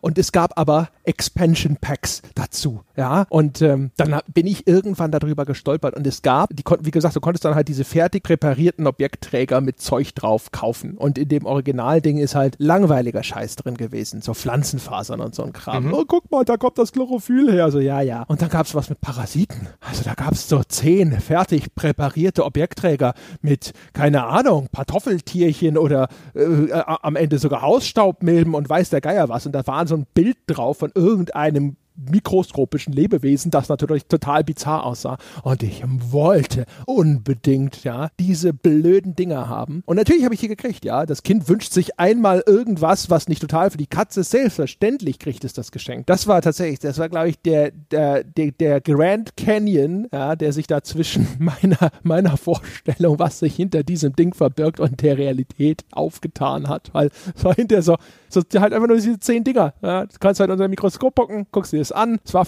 glaube ich, so ein, so ein, eher so ein Flyer äh, mit dabei, was Informationen anging. Und es gab kein Internet. Es ist nicht so, dass man sich das anschaut und sich so dann, wie man heute dann in so ein Rabbit Hole verschwinden könnte, was es da an Informationen gab, sondern liest du durch, ja, das ist das und das, das ist so und so groß, ja, in irgendwelchen Millimeter oder Mikrometern angegeben. Guckst dir die zehn Dinger durch, nach einer halben Stunde ist dein scheiß Weihnachtsgeschenk für den Arsch. ja, das Mikroskop, ich glaube, ich habe es zum Geburtstag bekommen. Es war gefühlt eine halbe Stunde cool. Es war eine große Enttäuschung. Wobei, die, wenn wir jetzt schon bei größt, die größte Enttäuschung meines kindlichen Lebens, was Vorstellungskraft und äh, Realität zu tun hatte, waren die Urzeitkrebse aus dem Yps-Heft. Die scheiß Uhrzeit. Beim ersten Mal, ich habe die nur einmal gehabt. Beim ersten Mal, ich habe mir die gekauft, dann waren vorne auf dem Yps-Heft, da waren auch so kleine Krebschen und ich wollte meine eigenen Uhrzeitkrebse. Und dann habe ich das in, ich dieses Pulver ins Wasser geschüttet und äh, umgerührt und dann musste man irgendwie ein paar Tage warten. Und irgendwann kam mein großer Bruder und hat da mal reingeguckt und hat gesagt, ah ja, ja, das sind ja Artemia, die habe ich früher mal in meine Fische verfüttert. Und ich so, na, meine Uhrzeitkrebse wirst du an überhaupt niemanden verfüttern. Das ja, wenn die erstmal groß sind. Ja, genau, das wäre die tollsten Uhrzeitkrebse aller Zeiten. Und äh, irgendwann hat dann meine, meine Mutter oder mein Vater dann gesagt, guck mal Jochen, die Uhrzeitkrebse, jetzt sind sie da. Und ich guck da so rein und so, what the fuck? Das sind nicht meine Uhrzeitkrebse. Das sind irgendwelche komischen kleinen weißen Punkte, die da irgendwie drin rumschwimmen. Ich muss ja überhaupt eine Lupe nehmen, um überhaupt zu erkennen, dass das sowas wie ein Tier ist. Da hätte ich auch einfach Salz ins Wasser streuen können. Ohne Scheiß, das, das ging mir mit den Uhrzeitkrebsen ganz genauso. Du packst den Kram da rein und nach zwei Tagen ist auf einmal milchiges Wasser auf deinem Fenstersims. Und du denkst dir so, wo bleiben die Krebse, Freunde? Was ist denn los? Ich habe das tatsächlich, ich glaube, ich habe das beim ersten Mal nicht gerafft, dass das die Krebse waren. Ich habe hinterher habe ich den Scheiß weggeschüttet und gedacht so, fuck, na toll. Ja, haben sie mir tote Urzeitkrebse verkauft. Hast du doch alle unschuldigen Urzeitkrebse umgebracht. Ja, Massenmörder. Das ist genau das Gleiche mit Yps. Ach Gott, Yps war eh voll von Bullshit.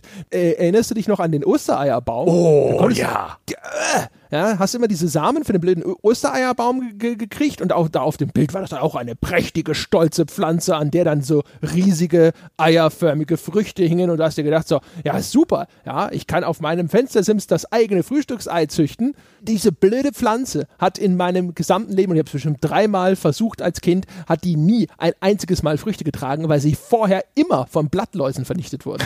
Immer. Ich ich glaube, bei mir kam auch nur so eine hässliche, krumme Frucht dabei dabei raus. Das Schlimmste übrigens, um an dieser Stelle, vielleicht beenden wir danach den Exkurs, aber das, die Schlimmsten, kannst du dich noch an diese Typen, diese Schlangenölverkäufer, diese widerlichen Schlangenölverkäufer für kleine Kinder, an Jahrmärkten oder so auf, auf örtlichen Jahrmarktveranstaltungen, da standen sie an ihren komischen äh, äh, Spielzeugverkaufsständen und dann hatten die diese diese kleinen, die haben so ein bisschen ausgesehen wie so Marder oder so, die an so eine an so eine äh, äh, quasi durchsichtigen Schnur hingen, die sie dann, wo sie dann mit dem Finger bewegt haben. Da haben die ganz tolle ja, Sachen gemacht. Der Wurli. Ja, Wurli oder wie die auch immer hießen. Und ich wollte so ein Scheißding. Ich wollte so ein Scheißding unfassbar gerne. Aber guck mal, was das alles machen kann. Das war total großartig. Und meine Eltern, die mich kannten, haben wirklich lange versucht, mich davon abzuhalten, mir so ein Viech zu kaufen, weil sie wussten, Jochen ist viel zu ungeschickt, damit das nur irgendetwas macht. Der wird es nach zehn Minuten frustriert in die Ecke schmeißen. Und ich hab's nach zehn Minuten frustriert in die Ecke geschmissen. Das kann, oh, ich bin bis heute davon überzeugt, das kann das alles gar nicht, was da gezeigt wurde. Von der Seite gab's aber viel. Äh, weißt du, da gab's doch diese Taucher, diese, diese kleinen Figuren, die du in so eine Flasche mit Wasser tust und dann ist oben so ein Gummistopfen drauf und wenn du den Gummistopfen runterdrückst, dann steigt der Druck und dann taucht es so ab und dann kannst du es so rauf und runter tauchen lassen. Das wurde dir da auch ständig angedreht als Kind. Und das hast du auch gesehen, hast du gedacht, ach guck mal, da ist eine geile Figur, die in einer Wasserflasche rauf runter geht. Das ist ja das Tollste, was ich je gesehen habe. Das muss ich haben. Und dann vor allem, ich hab, dann habe ich das Ding gekauft. Du kriegst keine Flasche sondern du kriegst halt nur den blöden Gummipfropfen und so ein Plastikding. Also du hast auf einmal so eine Plastiktüte mit diesen zwei Scheißutensilien in der Hand hast. Also da geht's schon los mit, das habe ich mir alles viel toller vorgestellt, ja. Und das ist auch so ein Ding, so zu Hause, Flasche, das Ding rein, ah, es geht runter, oh, es geht runter drauf. Ich habe keine Lust mehr.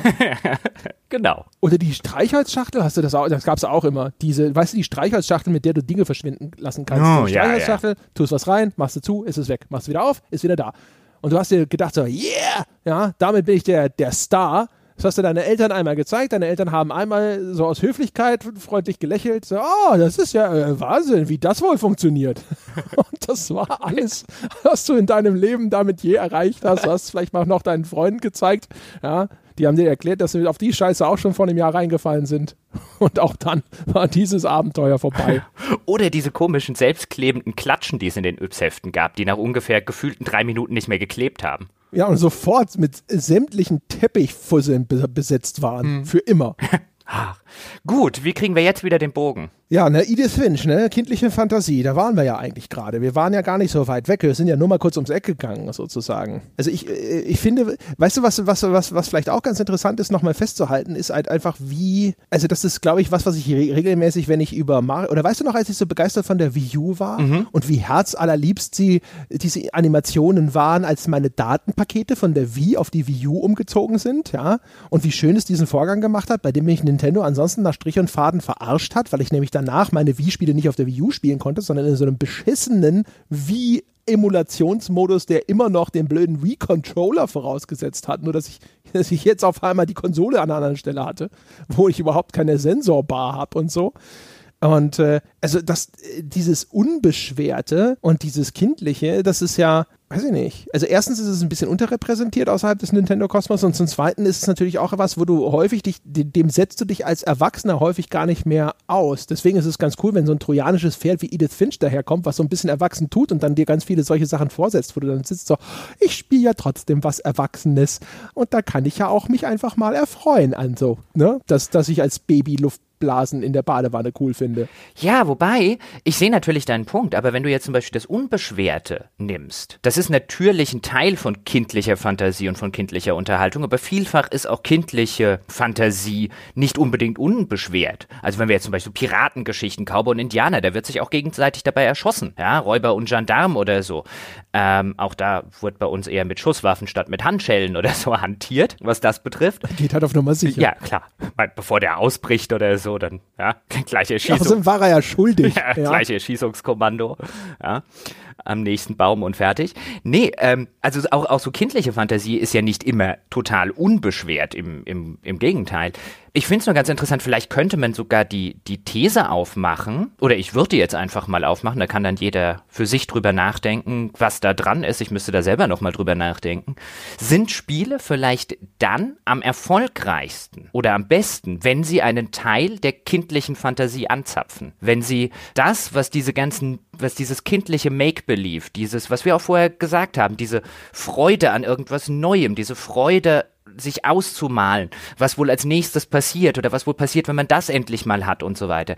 Die es wirklich schaffen, das auf eine authentische Weise anzuzapfen sind die vielleicht am erfolgreichsten? Sind das die richtig guten Spiele? Ja, oder zumindest vielleicht in der Erweiterung. Also ich, wo ich glaube, was dran ist, ist halt grundsätzlich ist, ist, wenn es das Spiel schafft, irgendwo deine Fantasie mit einzubinden. Also es muss ja nicht mehr, ich meine, ganz viel davon wird sicherlich irgendwo auf Kindheitserfahrungen teilweise zurückführbar sein, aber einfach auch deine Fantasiewelt. Ja? Auch als Erwachsener muss man zwar immer so tun, als hätte man keine, aber man hat ja trotzdem immer noch, also man sitzt ja ab und zu da und hat dann irgendwelche Tagträume oder sonst irgendwas und denkt sich so, mein Gott, ne? Ne? Stell dir mal vor, wenn in einem Jahr mein Podcast bei 15.000 stehen würde. ja, da werden sie alle gucken. Und äh, sowas, das existiert ja immer und auch fortwährend. Und wenn es ein Spiel schafft, da irgendwo sich bei dir einzuklinken, ja, und zu sagen so, hey, guck mal, wir machen das jetzt so zusammen sozusagen. Also das, was ich als, als Fantasiewelt darstelle, das ist äh, quasi in einer Symbiose ja, mit deinem eigenen Innenleben, könnt ihr mir vorstellen, dass das auch äh, was ist, wo, weißt du, wo man halt auch so mitgeht, wo man sich auch viel willentlicher irgendwo in diese Spielwelt dann reinfallen lässt. Ja, und vor allen Dingen, sie sind ja was. Ich finde es ja auch immer wieder ganz interessant, wenn man sich wirklich mal vergegenwärtigt. Viele Leute gehen dann ja zum Beispiel hin und würden einem jetzt vielleicht nicht öffentlich, aber wahrscheinlich unter vier Augen sowas sagen, wie ein, dass diese Leute, die da so Live-Rollenspiele machen oder so, nicht mehr ganz einen an der Klatsche haben. Oder erwachsene Leute da auf diesen Mittelaltermärkten, die haben sie doch nicht mehr alle. Da gibt's ja diesen von, von Eure Mütter, von dieser Comedy-Truppe gibt's ja diesen einen Song, hat euch die, äh, wart ihr schon immer scheiße oder hat euch die Scheiße blöd gemacht oder so ein bisschen, der genau auf diesen, diesen Aspekt anspielt, dass man die so Was ist das für ein Song? ja, warte mal. Und woher kennst du den? Weil mein Bruder mir mal äh, äh, Karten geschenkt hatte für die Eure Mütter heißen die. Ich fand sie jetzt, fand sie jetzt eher, eher, eher mittelmäßig, ähm, aber manche Sachen waren ganz gut. Sie haben halt einen Song, den spielt er auch auf der Laute über so Mittelaltermärkte und ich glaube irgendwie hat euch die Scheiße, wart ihr schon, ich muss es gerade überlegen, seid ihr irgendwie scheiße geboren oder hat euch, oder seid ihr blöd geboren oder hat euch die Scheiße erst blöd gemacht? Irgendwie. Das ist ja wie die Typen, die sich früher in Unreal Tournament deine Mutter genannt haben, damit unten steht, du wurdest getötet von deiner Mutter. Ich glaube auch darauf soll es ein bisschen anspielen. Also ich habe da einmal Karten geschenkt bekommen, ich war einmal dort und ich war leidlich amüsiert. Den Song fand ich tatsächlich ganz witzig, äh, weil ich den auch nicht ernst genommen habe, also im Sinne von, die halten jetzt wirklich jeden auf dem Mittelaltermarkt für scheiße, sondern die spielen eher auf dieses dieses Klischee an. Aber das gibt es ja. Wenn erwachsene Menschen sich verhalten wie Kinder, dann guckt man da schon ein bisschen komisch hin, zumindest wenn kein Kind in der Nähe ist, dass das irgendwie rechtfertigt. Ja? Also erwachsene Leute, die mit Spielzeugpistolen durch den Wald rennen oder sich am Ende noch Kettenhemden anziehen und ein Plastikschwert in die Hand nehmen und irgendeinem verkleideten Ork das Plastikschwert auf den Kopf hauen, mit denen kann ja nicht alles ganz koscher sein. Das existiert ja immer noch. Ich habe den Eindruck, es wird ein bisschen offener in der Hinsicht. Ja, heutzutage hast du irgendwie Cosplayer und, und so weiter, aber auch die werden ja vielfach noch angeguckt, so aller ein. Ich verstehe trotzdem nicht, warum irgendjemand auf die Idee kommt, sich anzuziehen wie Link und dann auf irgendeine Veranstaltung zu gehen. Auch das hört man ja häufiger noch. Ähm, trotzdem den Eindruck, das wird langsam ein bisschen toleranter in der Hinsicht. Aber Spiele, Computerspiele sind natürlich der perfekte und mittlerweile total gesell oder fast total gesellschaftlich akzeptierte Weg, sich wie ein Kind zu verhalten, ohne dass man schief angeguckt wird. Man kann sich ja auch dann sozusagen dem gesellschaftlichen Blick zumindest teilweise entziehen.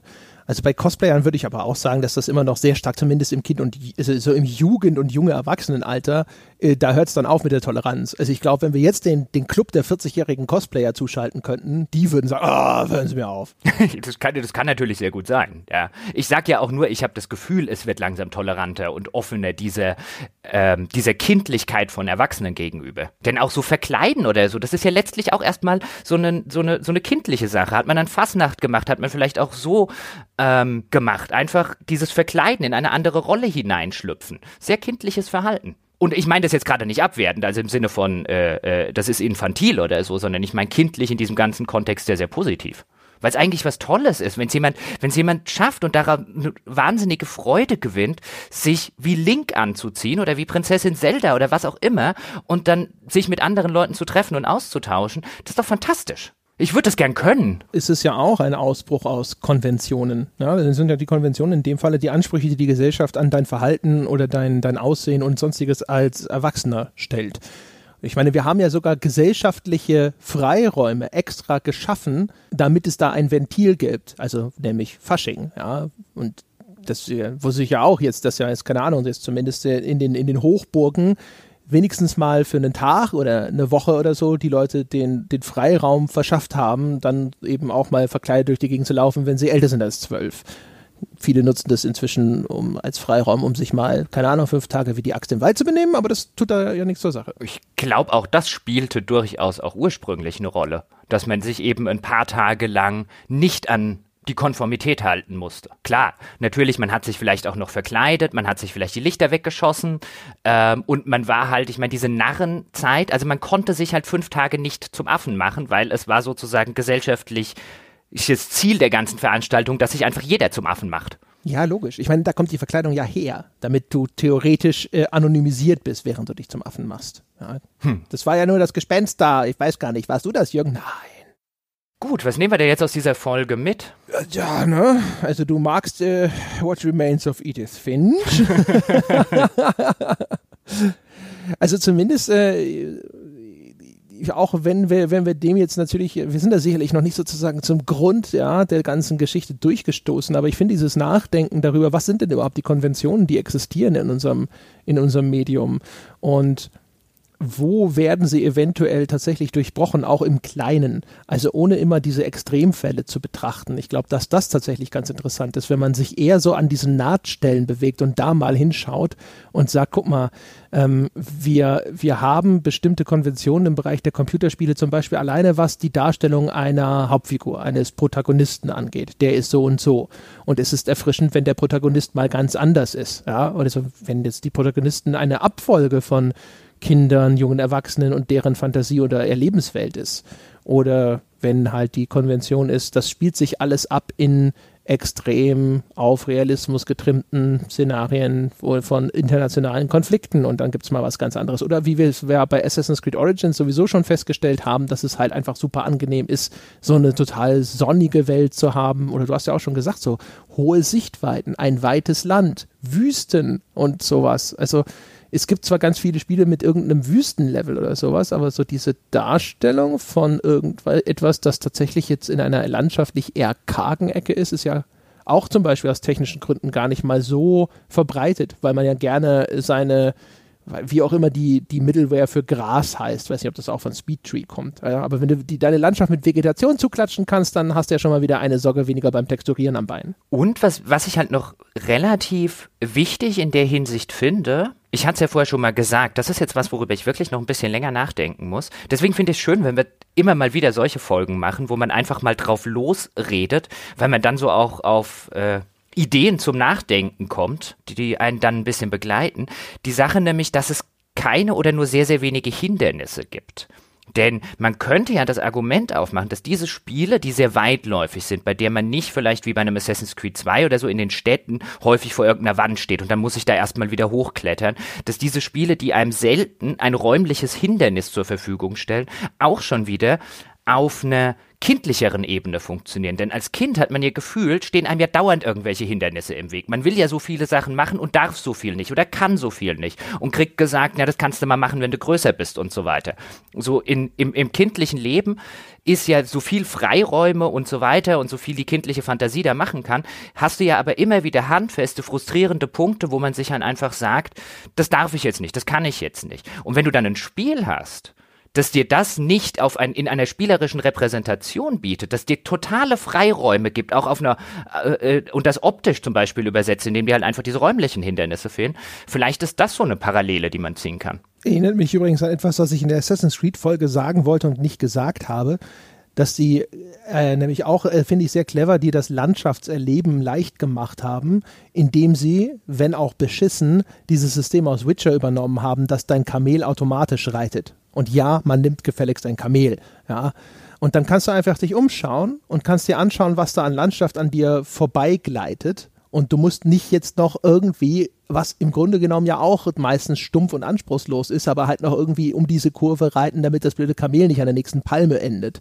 Und das ging, war bei Witcher schon cool, das ist auch bei Assassin's Creed cool. Auch in der Gestaltung, wenn du so weite Räume hast, wo du weit schauen kannst und wo dann halt vielleicht einfach mal ein offener Weg ist. Weißt? Und in so einer Stadt kannst du dann, wenn du unten bist, dann siehst du nur bis zum nächsten Haus und du musst dann links, rechts, links, rechts und dann rennst du mal, aber dann musst du ständig quasi wieder abbremsen und einfach dieses, dieses, das, auch das senkt ja das Gefühl von Freiheit. Freiheit ist ja geradeaus und nicht links, rechts, bremsen, zurück. Sie haben sich verlaufen.